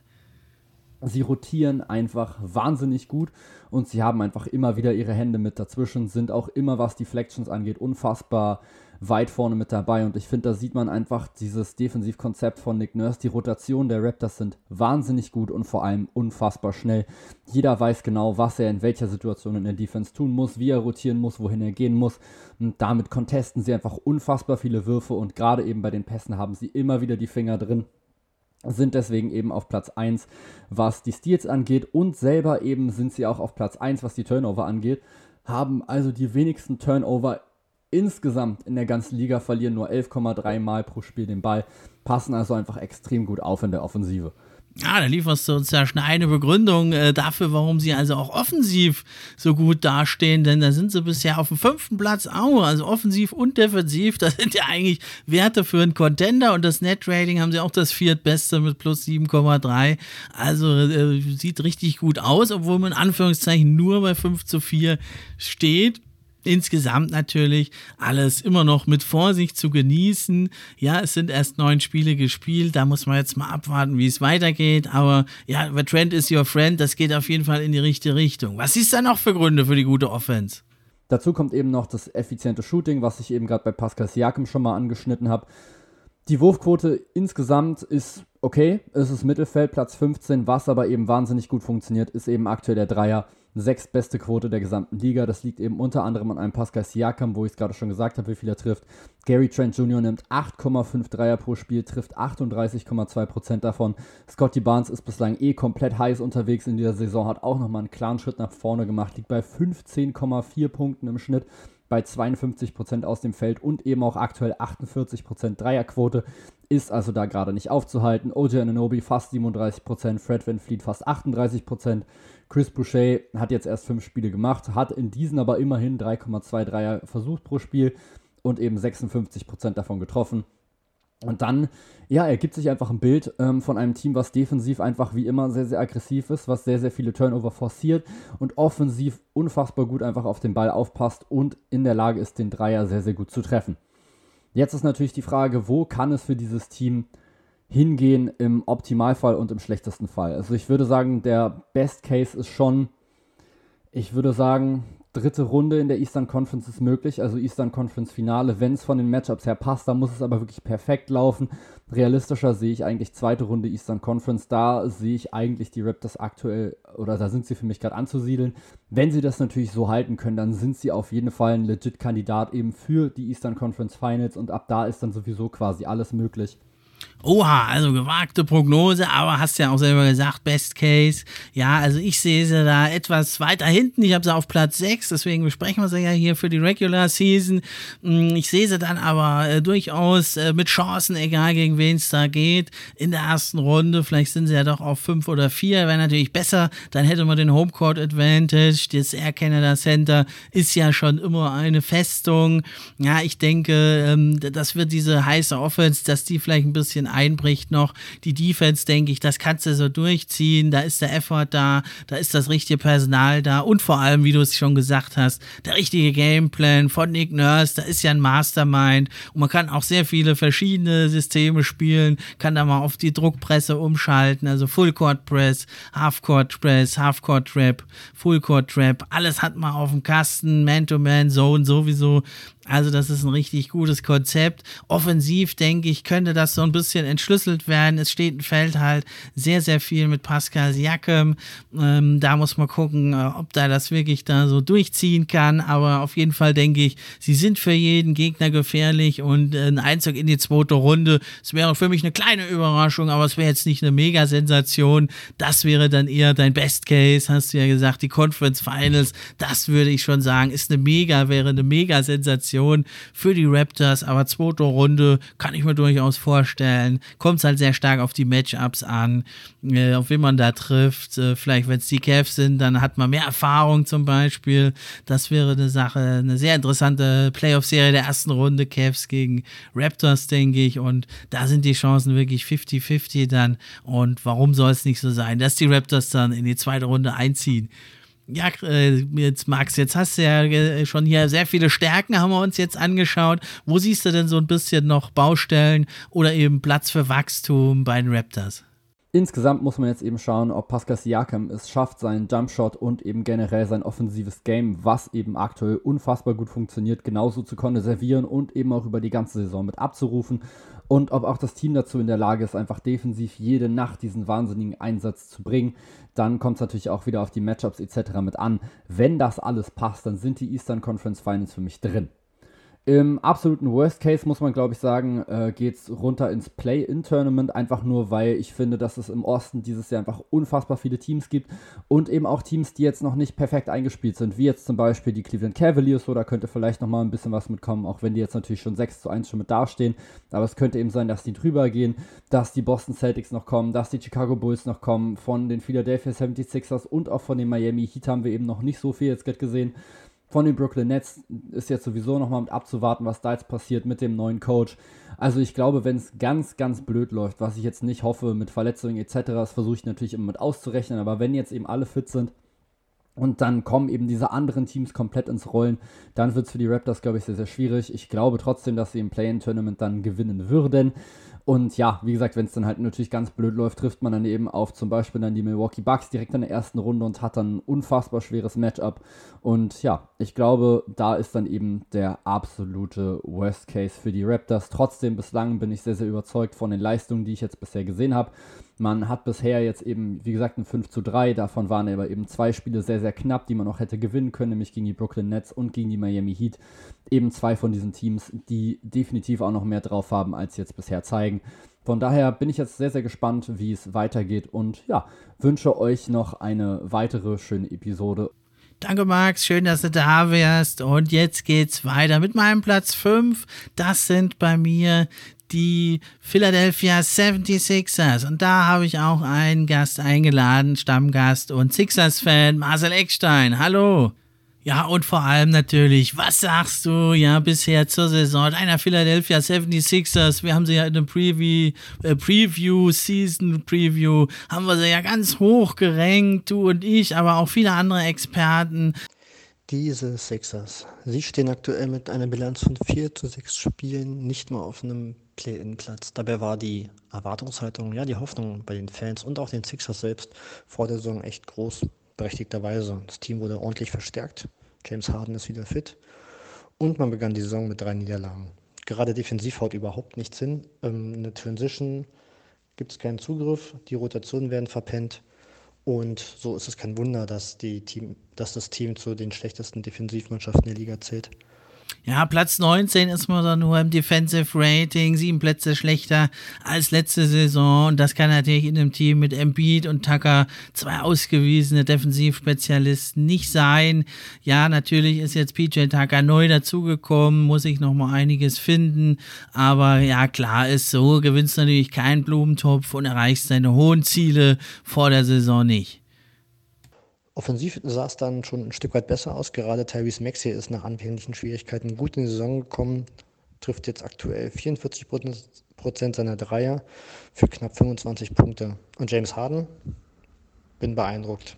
10 Assists im Schnitt, 22 Punkte und 7 Rebounds. Sind Zahlen, die man so vielleicht nicht erwartet hat, aber erhofft hat. Ähm, ich bin damit echt zufrieden und ähm, bin jetzt natürlich umso enttäuschter, dass er einen knappen Monat fehlen wird was die Bilanz entsprechend nicht verbessern wird, zumal auch äh, Joel Embiid jetzt auch schon zwei Spiele aussetzen musste mit einer Erkältung. Fraglich, wann er zurückkommt.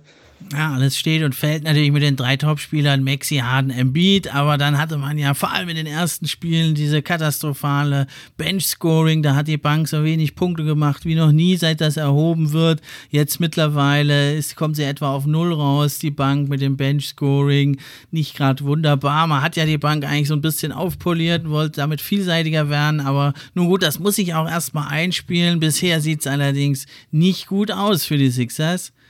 Ja, denn also auch bei den Startern, da muss man sagen, hat man nur wirklich minimal plus 0,6 Net-Rating, macht man also 0,6 Punkte mehr als der Gegner. Und da, das sind ja eben die Joel Embiid-Minuten, da muss man eigentlich die Gegner rupfen, muss die platt machen. Noch dazu, wenn man so eine, ja, jetzt zu Beginn sehr, sehr schwache, jetzt etwas verbesserte Bank hat. Und da, äh, da gewinnt man die Spiele und vor allem auch in den Playoffs. Und da hat sich ja nicht so viel geändert. Da ist ja ein Großteil der Starter zusammengeblieben. Da macht es ein bisschen Sorgen, dass Embiid nicht wirklich fit wirkte, jetzt schon wieder verletzt ist. Ja, was meinst du, wie geht es jetzt dann weiter diese Saison für die Philadelphia Sixers? Wo geht die Reise erstmal jetzt hin?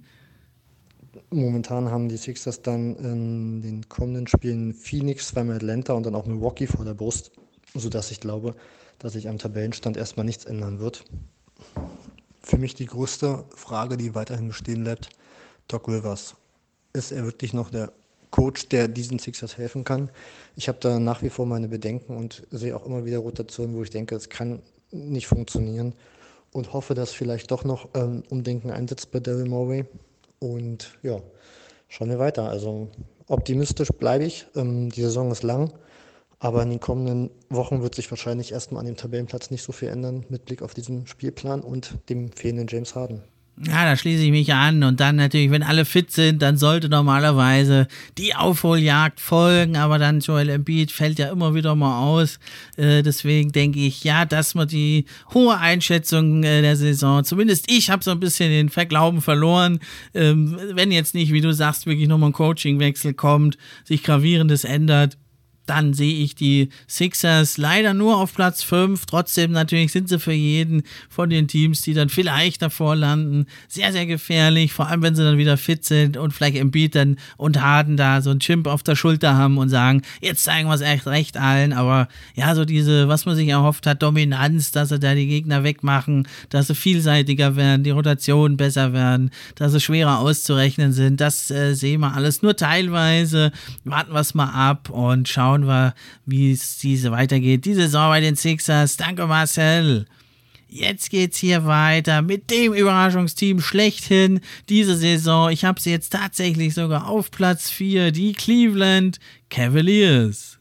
Ja, und die sind absolut furios gestartet. 7 zu 1 Siege, siebbeste Offense, zweitbeste Defense, bestes Net-Rating, 12,1 Punkte im Schnitt. Also nur das erste Spiel haben sie gegen Toronto verloren mit drei Punkten und dann eine ganze Reihe überwiegend deutliche Siege gegen Chicago, gegen die Wizards, gegen nochmal die, gegen die Magic, gegen die Celtics und auch gegen die Knicks. Dann eine ganz knappe Kiste hier Overtime-Sieg gegen die Celtics. Also zweimal schon die Celtics geschlagen und dann haben sie noch meine Pistons total gebügelt und das, obwohl äh, Garland und Mitchell geschont wurden trotzdem gewonnen. Dann kommt ja noch Ricky Rubio zurück und man muss sagen, Donovan Mitchell hat ein Feuerwerk bisher abgebrannt diese Saison. 31 Punkte, 7 Assists, 4,4 Rebounds, fantastische Quoten, 48% Field Goals, 43% Dreier, zieht 6 Freiwürfe, trifft die auch noch mit 85%. Richtig krass, kratzt er an der 50, 40, 90 Saison zeigt, er ist ein ganz anderer als in Utah zuletzt. Da hat er sich ja nicht mehr so richtig angestrengt angestrengt, nicht mehr wohlgefühlt. Ja, dann hat man ja die Twin Tower, Jared Allen und Evan Mobley, ja, die ihresgleichen suchen, die da am Korb alles dicht machen. Daher also auch wirklich die krasse zweitbeste Defense der NBA bisher diese Saison. Und dann Darius Garland, der hat ja überhaupt erst jetzt zwei Spiele gemacht, der kommt zurück, der ist der Main Ball Händler, hat gleich wieder losgelegt, wie die Feuerwehr, hat richtig aufgetrumpft und also ein gefürchtetes Backcourt-Duo wird das werden. Ich denke, das Zusammenspiel wird sich noch ein bisschen finden müssen. Mitchell wird Spielanteile abgeben müssen, Garland übergeben müssen und sie werden gucken müssen, wie sie sich da ergänzen, ob sie sich staggern, wie auch immer. Sie haben mit Karis LeVert noch einen weiteren Ballhändler. Ricky Rubio kommt dann noch zurück, der Veteran, der ja letzte Saison total eskaliert ist. Also unglaublich krass, was die sich da bisher zusammenspielen. Dann ist Kevin Love einer der besten Bankspieler wieder diese Saison.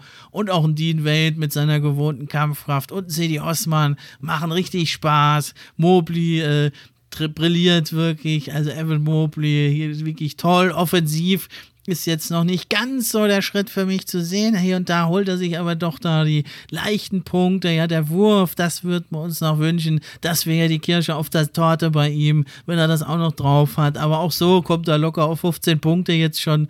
Und äh, die Rebounds und die Defensivqualität ist sowieso fantastisch.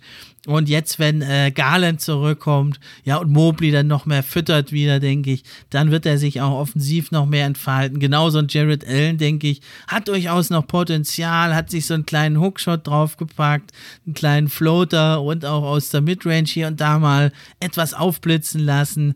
Ich denke, der wird noch richtig ins Rollen kommen. Also da ist wirklich ganz, ganz viel geboten. Man hat jetzt auch einen richtig guten Backup noch mit Robin Lopez, den kann man auch mal reinwerfen, wenn Allen verletzt ist. Also ich sehe da wirklich ein Team, was tief besetzt ist, was einen klaren Gameplan hat. Das hat man also jetzt auch im Spiel gegen meine Pistons gesehen. Ich hatte ja da so ein bisschen auf den Pistons-Sieg geschielt, da wenn der jetzt hier der, die zwei besten Spieler geschont werden, aber nichts war's. Da liefen dann andere heiß, vor allem, also Kevin Love hat die Pistons gekillt gespielt, hat da die Assists und Punkte rausgehauen wie nichts. Und auch die zwei Big Men haben also da die Pistons Offense verzweifeln lassen. Also das war schon stark und man sieht, die können auch mal einen Rückschlag hinnehmen. Deswegen denke ich, die werden also auf Platz 4 landen. Ausführlicher mehr geht es auch um die Cavaliers. Nächste Woche, da habe ich den Blue Wawa von Court Court Live zu Gast äh, und äh, da werden wir uns nochmal ausführlicher mit jungen Teams befassen und da geht es dann noch ausführlicher um die Cleveland Cavaliers, deswegen hier nur in Kürze. Das ist also mein Platz 4. Das nächste Team, was ich besprechen will, sind die Miami Heat. Da habe ich einen langjährigen Freund vom NBA-Fan-Podcast eingeladen, Max Wagentin. Der war ja auch schon öfter in Miami und hat sich da die Heat gegönnt, kennt sich also gut aus. Ja, Max, hau mal raus. Was ist dein Tipp für die Heat für diese Saison? Hallo, meine Prognose für die Miami Heat in der Regular Season ist, das war auch mein erster Gedanke, sie werden Dritter.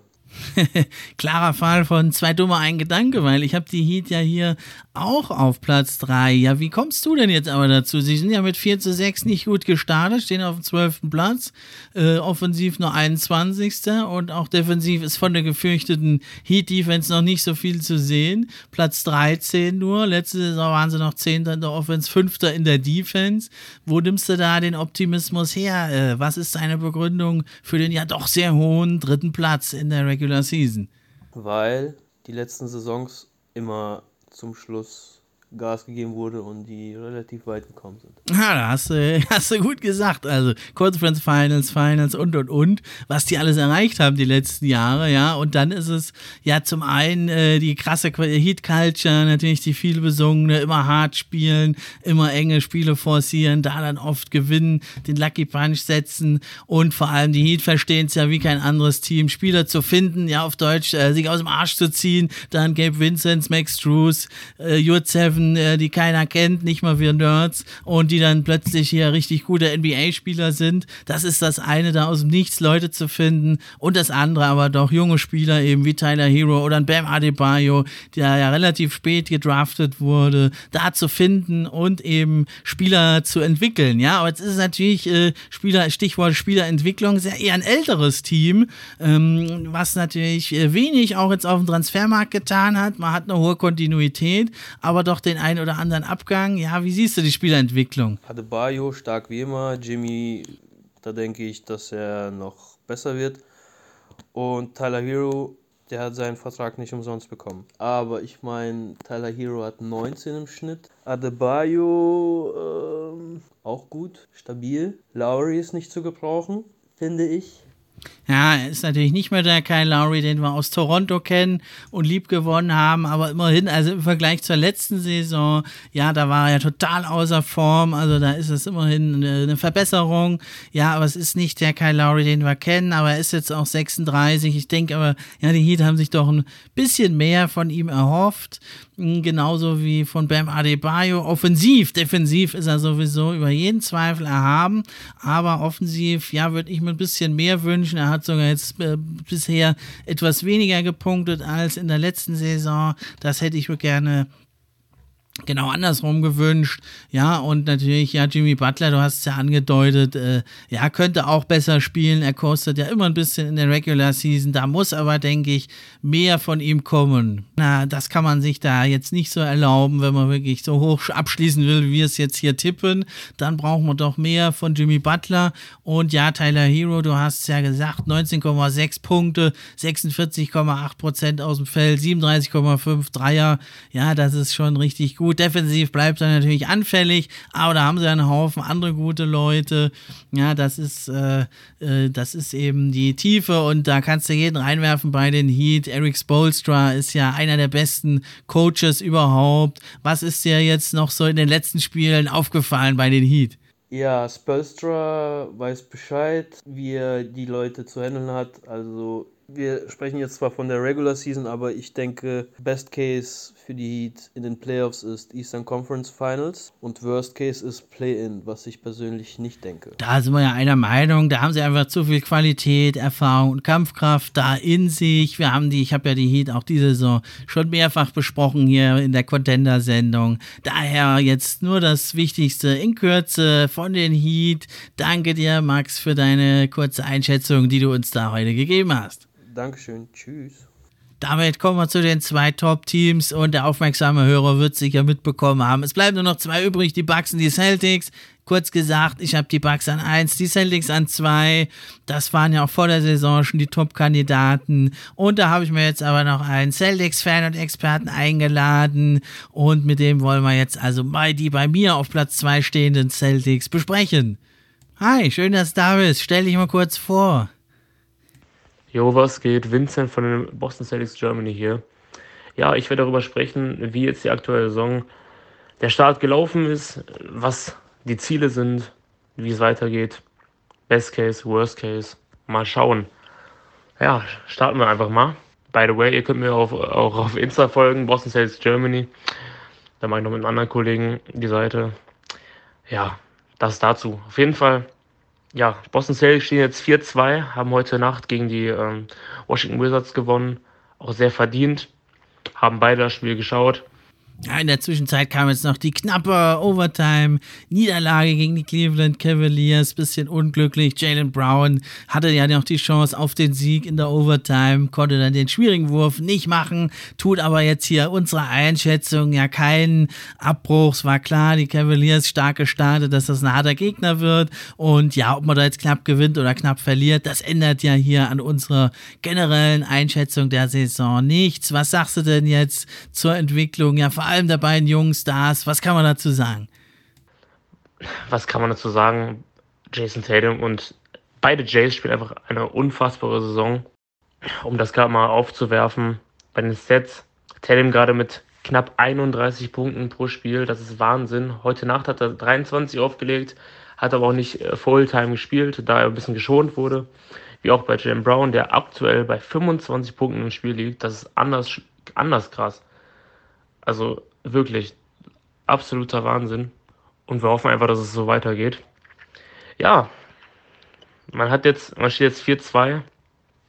Ein sehr guter Start, kann man dazu sagen.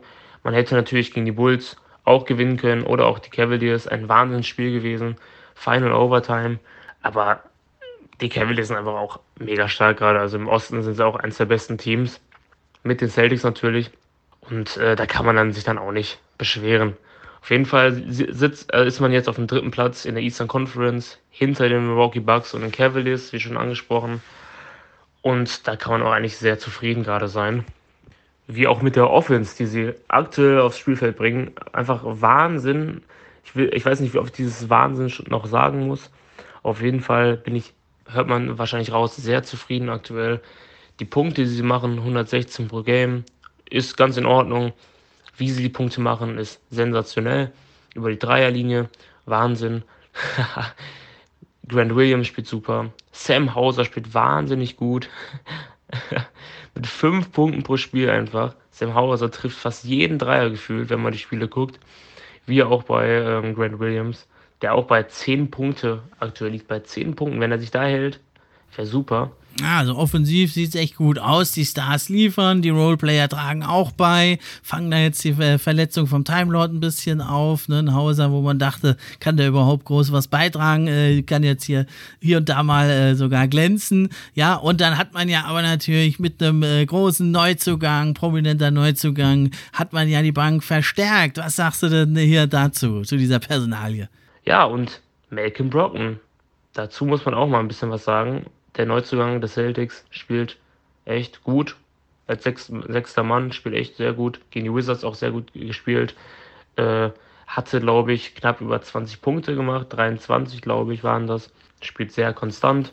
Ja, nicht umsonst ist er ja auch mein Pick für den Six-Man of the Year. Habe ich vor der Saison schon getippt. Und ja, er ist natürlich ein Veteran mittlerweile, kann das Spiel lesen, weiß, wann er zuschlägt, selber punktet. Und vor allem kann er ja das, gerade in Playoffs, Regular Season brauchen sie es nicht unbedingt, aber in Playoffs ist das Ballhandling ja dringend benötigt. Da haben ja äh, Jason Tatum und Jalen Brown immer wieder mal mit vielen äh, Turnovern zu kämpfen. Sie haben natürlich sehr viel den Ball auch, haben eine hohe Usage Rate Geld, da kann man das, äh, da, da, muss man das ein bisschen mit einkalkulieren, aber da haben sie eben jetzt äh, mit Brockton also einfach noch einen Ballhändler gewonnen, wenn, äh, wenn White mal, Derek White mal ein bisschen kalt ist, was bei ihm manchmal vorkommt, dann ist Brockton wirklich äh, sehr, sehr gut als Ballhändler und auch als äh, Playmaker. Auch mit Assist auflegen ist er sehr konstant dabei, wie auch Marcus Smart, der aktuell die Celtics in Assist anführt mit 6,2, äh, was auch sehr gut ist.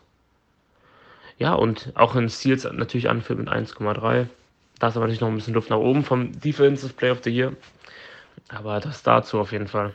Ja, wie natürlich die Defense insgesamt. Also da ist man von dieser ja furchterregenden, erstickenden, einer der besten Defenses aller Zeiten aus der letzten Saison noch ein Stück weit entfernt. Liegt nur auf dem 23. Platz. Liegt natürlich vor allem an der Verletzung von Robert Williams vom Time Lord.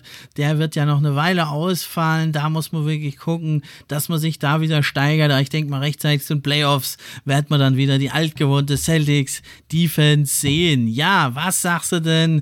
Wie siehst du so den weiteren Verlauf der Regular Season? Ja, wie sehe ich die Celtics jetzt in der Saison? Also Stand jetzt sieht es ja gar nicht schlecht aus und ich denke mal, im November wird es erstmal so weiterlaufen äh, bis Ende des Jahres, dass vielleicht man auf einen guten Rekord kommt, auf einen sehr guten positiven Rekord mit 10 Siegen Abstand. Das wäre erstmal schön. Mm, oder 15 Siege Abstand.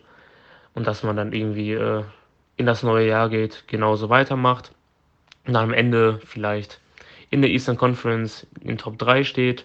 Super wäre natürlich auf der 1, aber das wird natürlich dieses Jahr auch schwer werden mit den Cavaliers, die dieses Jahr echt wahnsinnig gut sind, äh, 5-1 stehen und die Milwaukee Bucks natürlich immer oben mit dabei.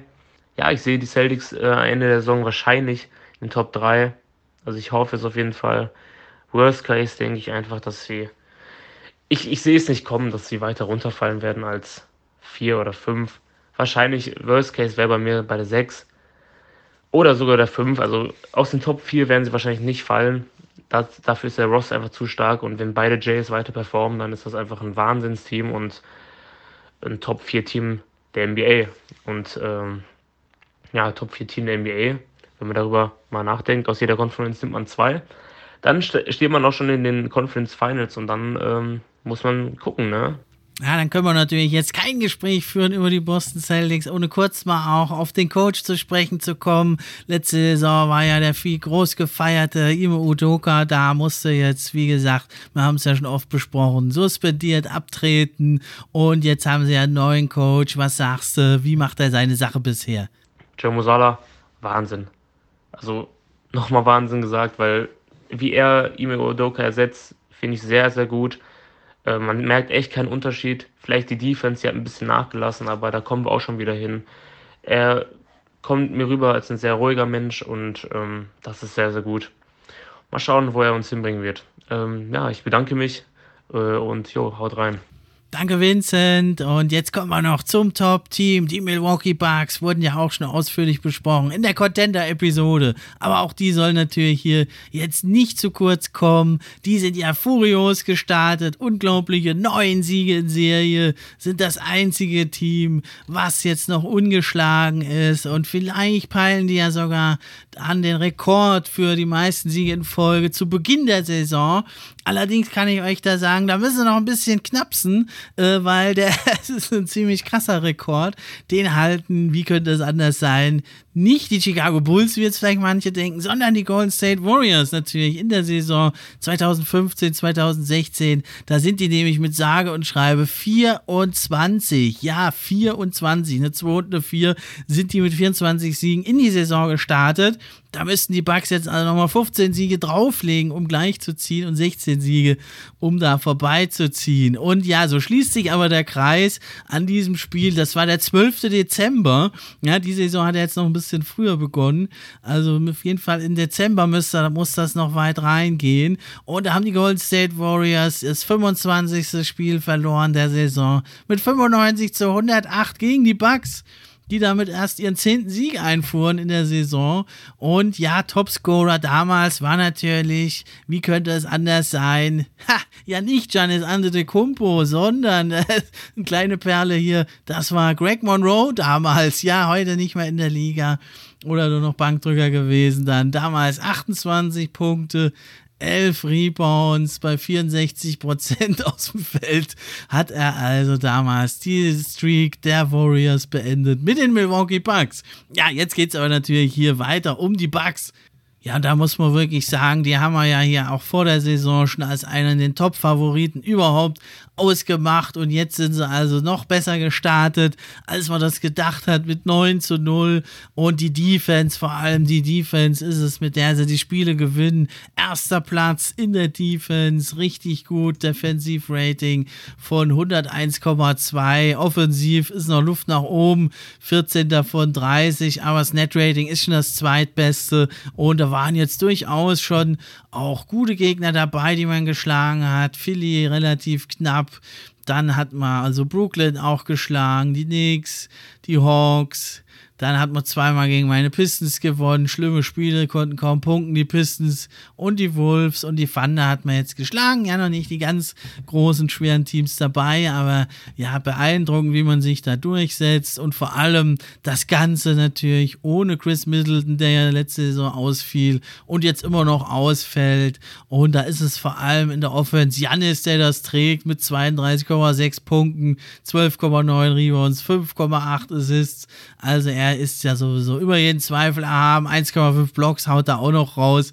Also einfach wieder mal, muss man sagen, eine MVP-Saison. Das Einzige, was wir wirklich uns noch wünschen würden. Er zieht ja nun wirklich 12,9 Freiwürfe, unglaublich viel.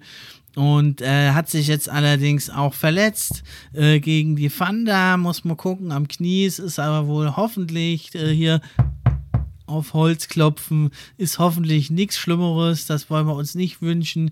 Und ja, so unglaublich es klingt, aber er hat jetzt tatsächlich zum ersten Mal über 30 Punkte im Schnitt. Letzte Saison 29,9, jetzt mal 32. Er hat sich bei den Rebounds gesteigert, die Assists gehalten, Steals und Blocks sind eigentlich identisch. Und ja, nur diese vermaledeiten Freiwürfe. Er zieht 12,9 Career High, trifft aber nur 63 Prozent. Letzte Saison 72, das ist auch so sein Schnitt. Schnitt. Da hätten wir, das ist so die einzige große Schwäche, die er hat. Da hätten wir uns doch eine Verbesserung gewünscht. Der Dreier sieht zwar nach wie vor immer mal ganz nett aus, aber fällt mit 27,6 Prozent nicht gut. Er nimmt weiterhin 3,6. Und ja, er glaubt wahrscheinlich dran, dass er den noch steigert. Wenn er das dann hat, dann sprengt er wirklich alle Rekorde. Aber tut er ja auch schon so.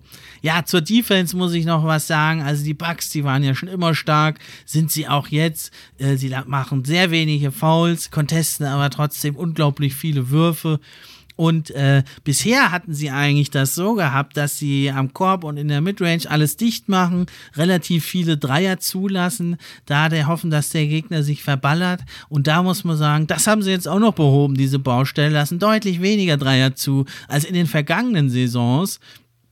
Und haben jetzt eigentlich sozusagen überhaupt keine Schwäche mehr in der Defense. Wo willst du da noch angreifen? Die sind unglaublich lang, routiniert, abgezockt, laufen wie ein Uhrwerk zusammen. Ja, und jetzt geben sie dir auch kaum noch Dreier. Das war so die einzige Chance, wenn du heiß läufst mit Dreiern, die zu schlagen. Und das finde ich jetzt auch echt toll. Coach Budenholzer wurde ja früher viel kritisiert, dass er immer nur seine gleiche Rotation, seinen gleichen Gameplan fährt. Da hat er jetzt unglaublich dazugelernt in Milwaukee. Probiert viel aus. Die die nehmen die Regular Season als Labor, fangen an Dreier zu ballern, probieren mal verschiedene Konstellationen aus und jetzt auch spielen sie also wirklich doch mehr den Gegner auch von der Dreierlinie wegzulaufen. Schon im Hinblick, denke ich mal, auf ein Finale gegen ein Team aus dem Westen, die Warriors oder so, alles starke Three-Point-Shooting-Teams und da brauchst du eben dann auch mal einen Plan, das zu stoppen, wenn die da heiß laufen und wenn es vor allem so starke Gegner sind, auf die man da trifft.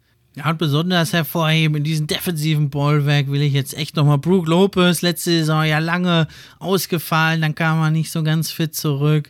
Und jetzt zeigt er, er ist es wirklich nochmal der Alte jetzt. Und er führt die Liga an in Contested Shots, nicht nur mit ein paar, sondern 17,3 Contested Shots hat er ja, und führt diese Statistik deutlich an vor Subats, der hat nicht mal 15, dann ist schon Claxton mit 13 und dann Anthony Davis, Isaiah Stewart, Jared Allen 12,4, Mobley 12,3 und dann geht es auch nochmal runter. Also er contestet einfach mal fünf Würfe mehr noch als Jared Allen, das zeigt, ne, er kann rauskommen am Korb, kann er sowieso gut verteidigen. Ja, und das ist also wirklich schön. Hin und wieder lässt er sogar mal jetzt sein Postgame aufblitzen, nachdem er ja zwischenzeitlich eigentlich nur noch von draußen geworfen hat. Ja, man muss jetzt natürlich gucken, wie es bei Janis weiterläuft. Und ansonsten ist das wirklich schon eine ganz gut geölte Maschine. Joe Holiday spielt eine fantastische Saison. 20 Punkte macht er im Moment und 8 Assists. Das sind für ihn richtig starke Werte, deutlich beides über Karriereschnitt. Und vor allem also auch trifft er weiterhin effizient, etwas weniger natürlich ohne Middleton, aber wenn der dann kommt und Holiday ist auch gut drauf, dann hat man schon einige drauf, worauf man aufbauen kann. Man sieht eben die Kontinuität, die ist halt auch wichtig und die hat man. Bobby Portis ist wieder da, Grayson Allen ist wieder da, etwas unbeliebter Mann, aber wichtig. Und man hat eben mit Marjon Beauchamp, finde ich jetzt noch einen guten neuen Mann, der darf sich jetzt noch ein bisschen austoben. In Playoffs wird er dann nicht mehr so viel kommen. Ja, und wenn Middleton wieder da ist, dann läuft das sowieso. Und Brook Lopez, muss man sagen, das gefällt mir besonders gut, dass er da so jetzt einen Impact wieder hat und ihn wieder zu sehen mit 34, weiß man ja auch nicht mehr, wie lange wird er da überhaupt spielen. Ja, das finde ich ganz toll. So einer, der sein Spiel immer wieder mal neu erfunden hat. Auch jetzt Jetzt äh, nimmt er unglaubliche 6,3 Würfe von Downtown wieder wie der Splash Mountain ist er wieder und mit 36,8 Prozent, also richtig gut für einen Center trifft er die, vor allem natürlich, wenn er in der Corner geparkt ist und ja, da wird man, äh, darf man gespannt sein, vielleicht werden sie auch noch mal zur Trade Deadline irgendwie noch was einfädeln, sich da verstärken oder eben vielleicht auch ähm, am Buyout-Markt dann tätig werden. Da wird es sicher den einen oder anderen geben, der sich da sehr gerne für wenig Gehalt anschließt. Ja, weil wenn man jetzt sagt, gut, man hat Joe Holiday, man hat Middleton, man hat Janis, ja, aber dann hinten dran wird es natürlich ein bisschen dünne. Klar, wenn man so einen starke, starke äh, Startspieler hat, dann wird es natürlich irgendwann weniger, aber auch ein Jason äh, Jordan Wora macht das gut. Dann hat man allerdings im Backcourt da wirklich sehr, sehr alte Routiniers, George Hill und eben Wes Matthews, da muss man schauen, äh, ja, können die genügend Impact noch geben, wenn sie mal gefragt sind, oder holt man da vielleicht doch noch jemanden und auch ein bisschen schade ist, Sergi Ibaka, dass er nicht mehr der Alte ist, nicht mehr den Stretch Big so geben kann. Das wäre natürlich ideal, aber an sich braucht man das gar nicht unbedingt und in Playoffs vertört sich auch die Rotation und darum geht es einfach bei den Bucks. Ich denke aber trotzdem, diese Saison, Janis will MVP werden wieder. Die Voter Fatigue wird sich jetzt auch gelegt haben. Und da ist der Weg frei wieder für ihn zum MVP. Und da ist es natürlich gut, wenn man Erster oder Zweiter wird in der Conference. Deswegen denke ich, die Bucks werden sich das holen und die Conference gewinnen. Damit sind wir dann am Ende. War ja eine Mammut-Episode heute. Ich danke nochmal allen Gästen, allen Hörern euch sowieso. Und nächste Woche geht's weiter. Da kommt der Chris zu Gast und dann schauen wir uns die Rookie-Rankings an. Wird dann eine etwas kürzere Episode, denke ich. Da haben wir ja Team Steffen, Team Chris gewählt. Da gucken wir mal, wer jetzt stand diese Woche da die Nase vorne hat und mehr Leute in den Rookie-Teams hat. Und dann, wie gesagt, kommt der Blue Wawa. Da schauen wir uns die jungen, aufstrebenden Teams an. Und natürlich geht es dann auch demnächst weiter mit der nächsten Folge der Top 5 auf den Positionen Point Guards und Shooting Guards haben wir jetzt schon gemacht und Small Forwards wird dann das nächste sein. Das war's für heute. Macht's gut. Ich bin raus.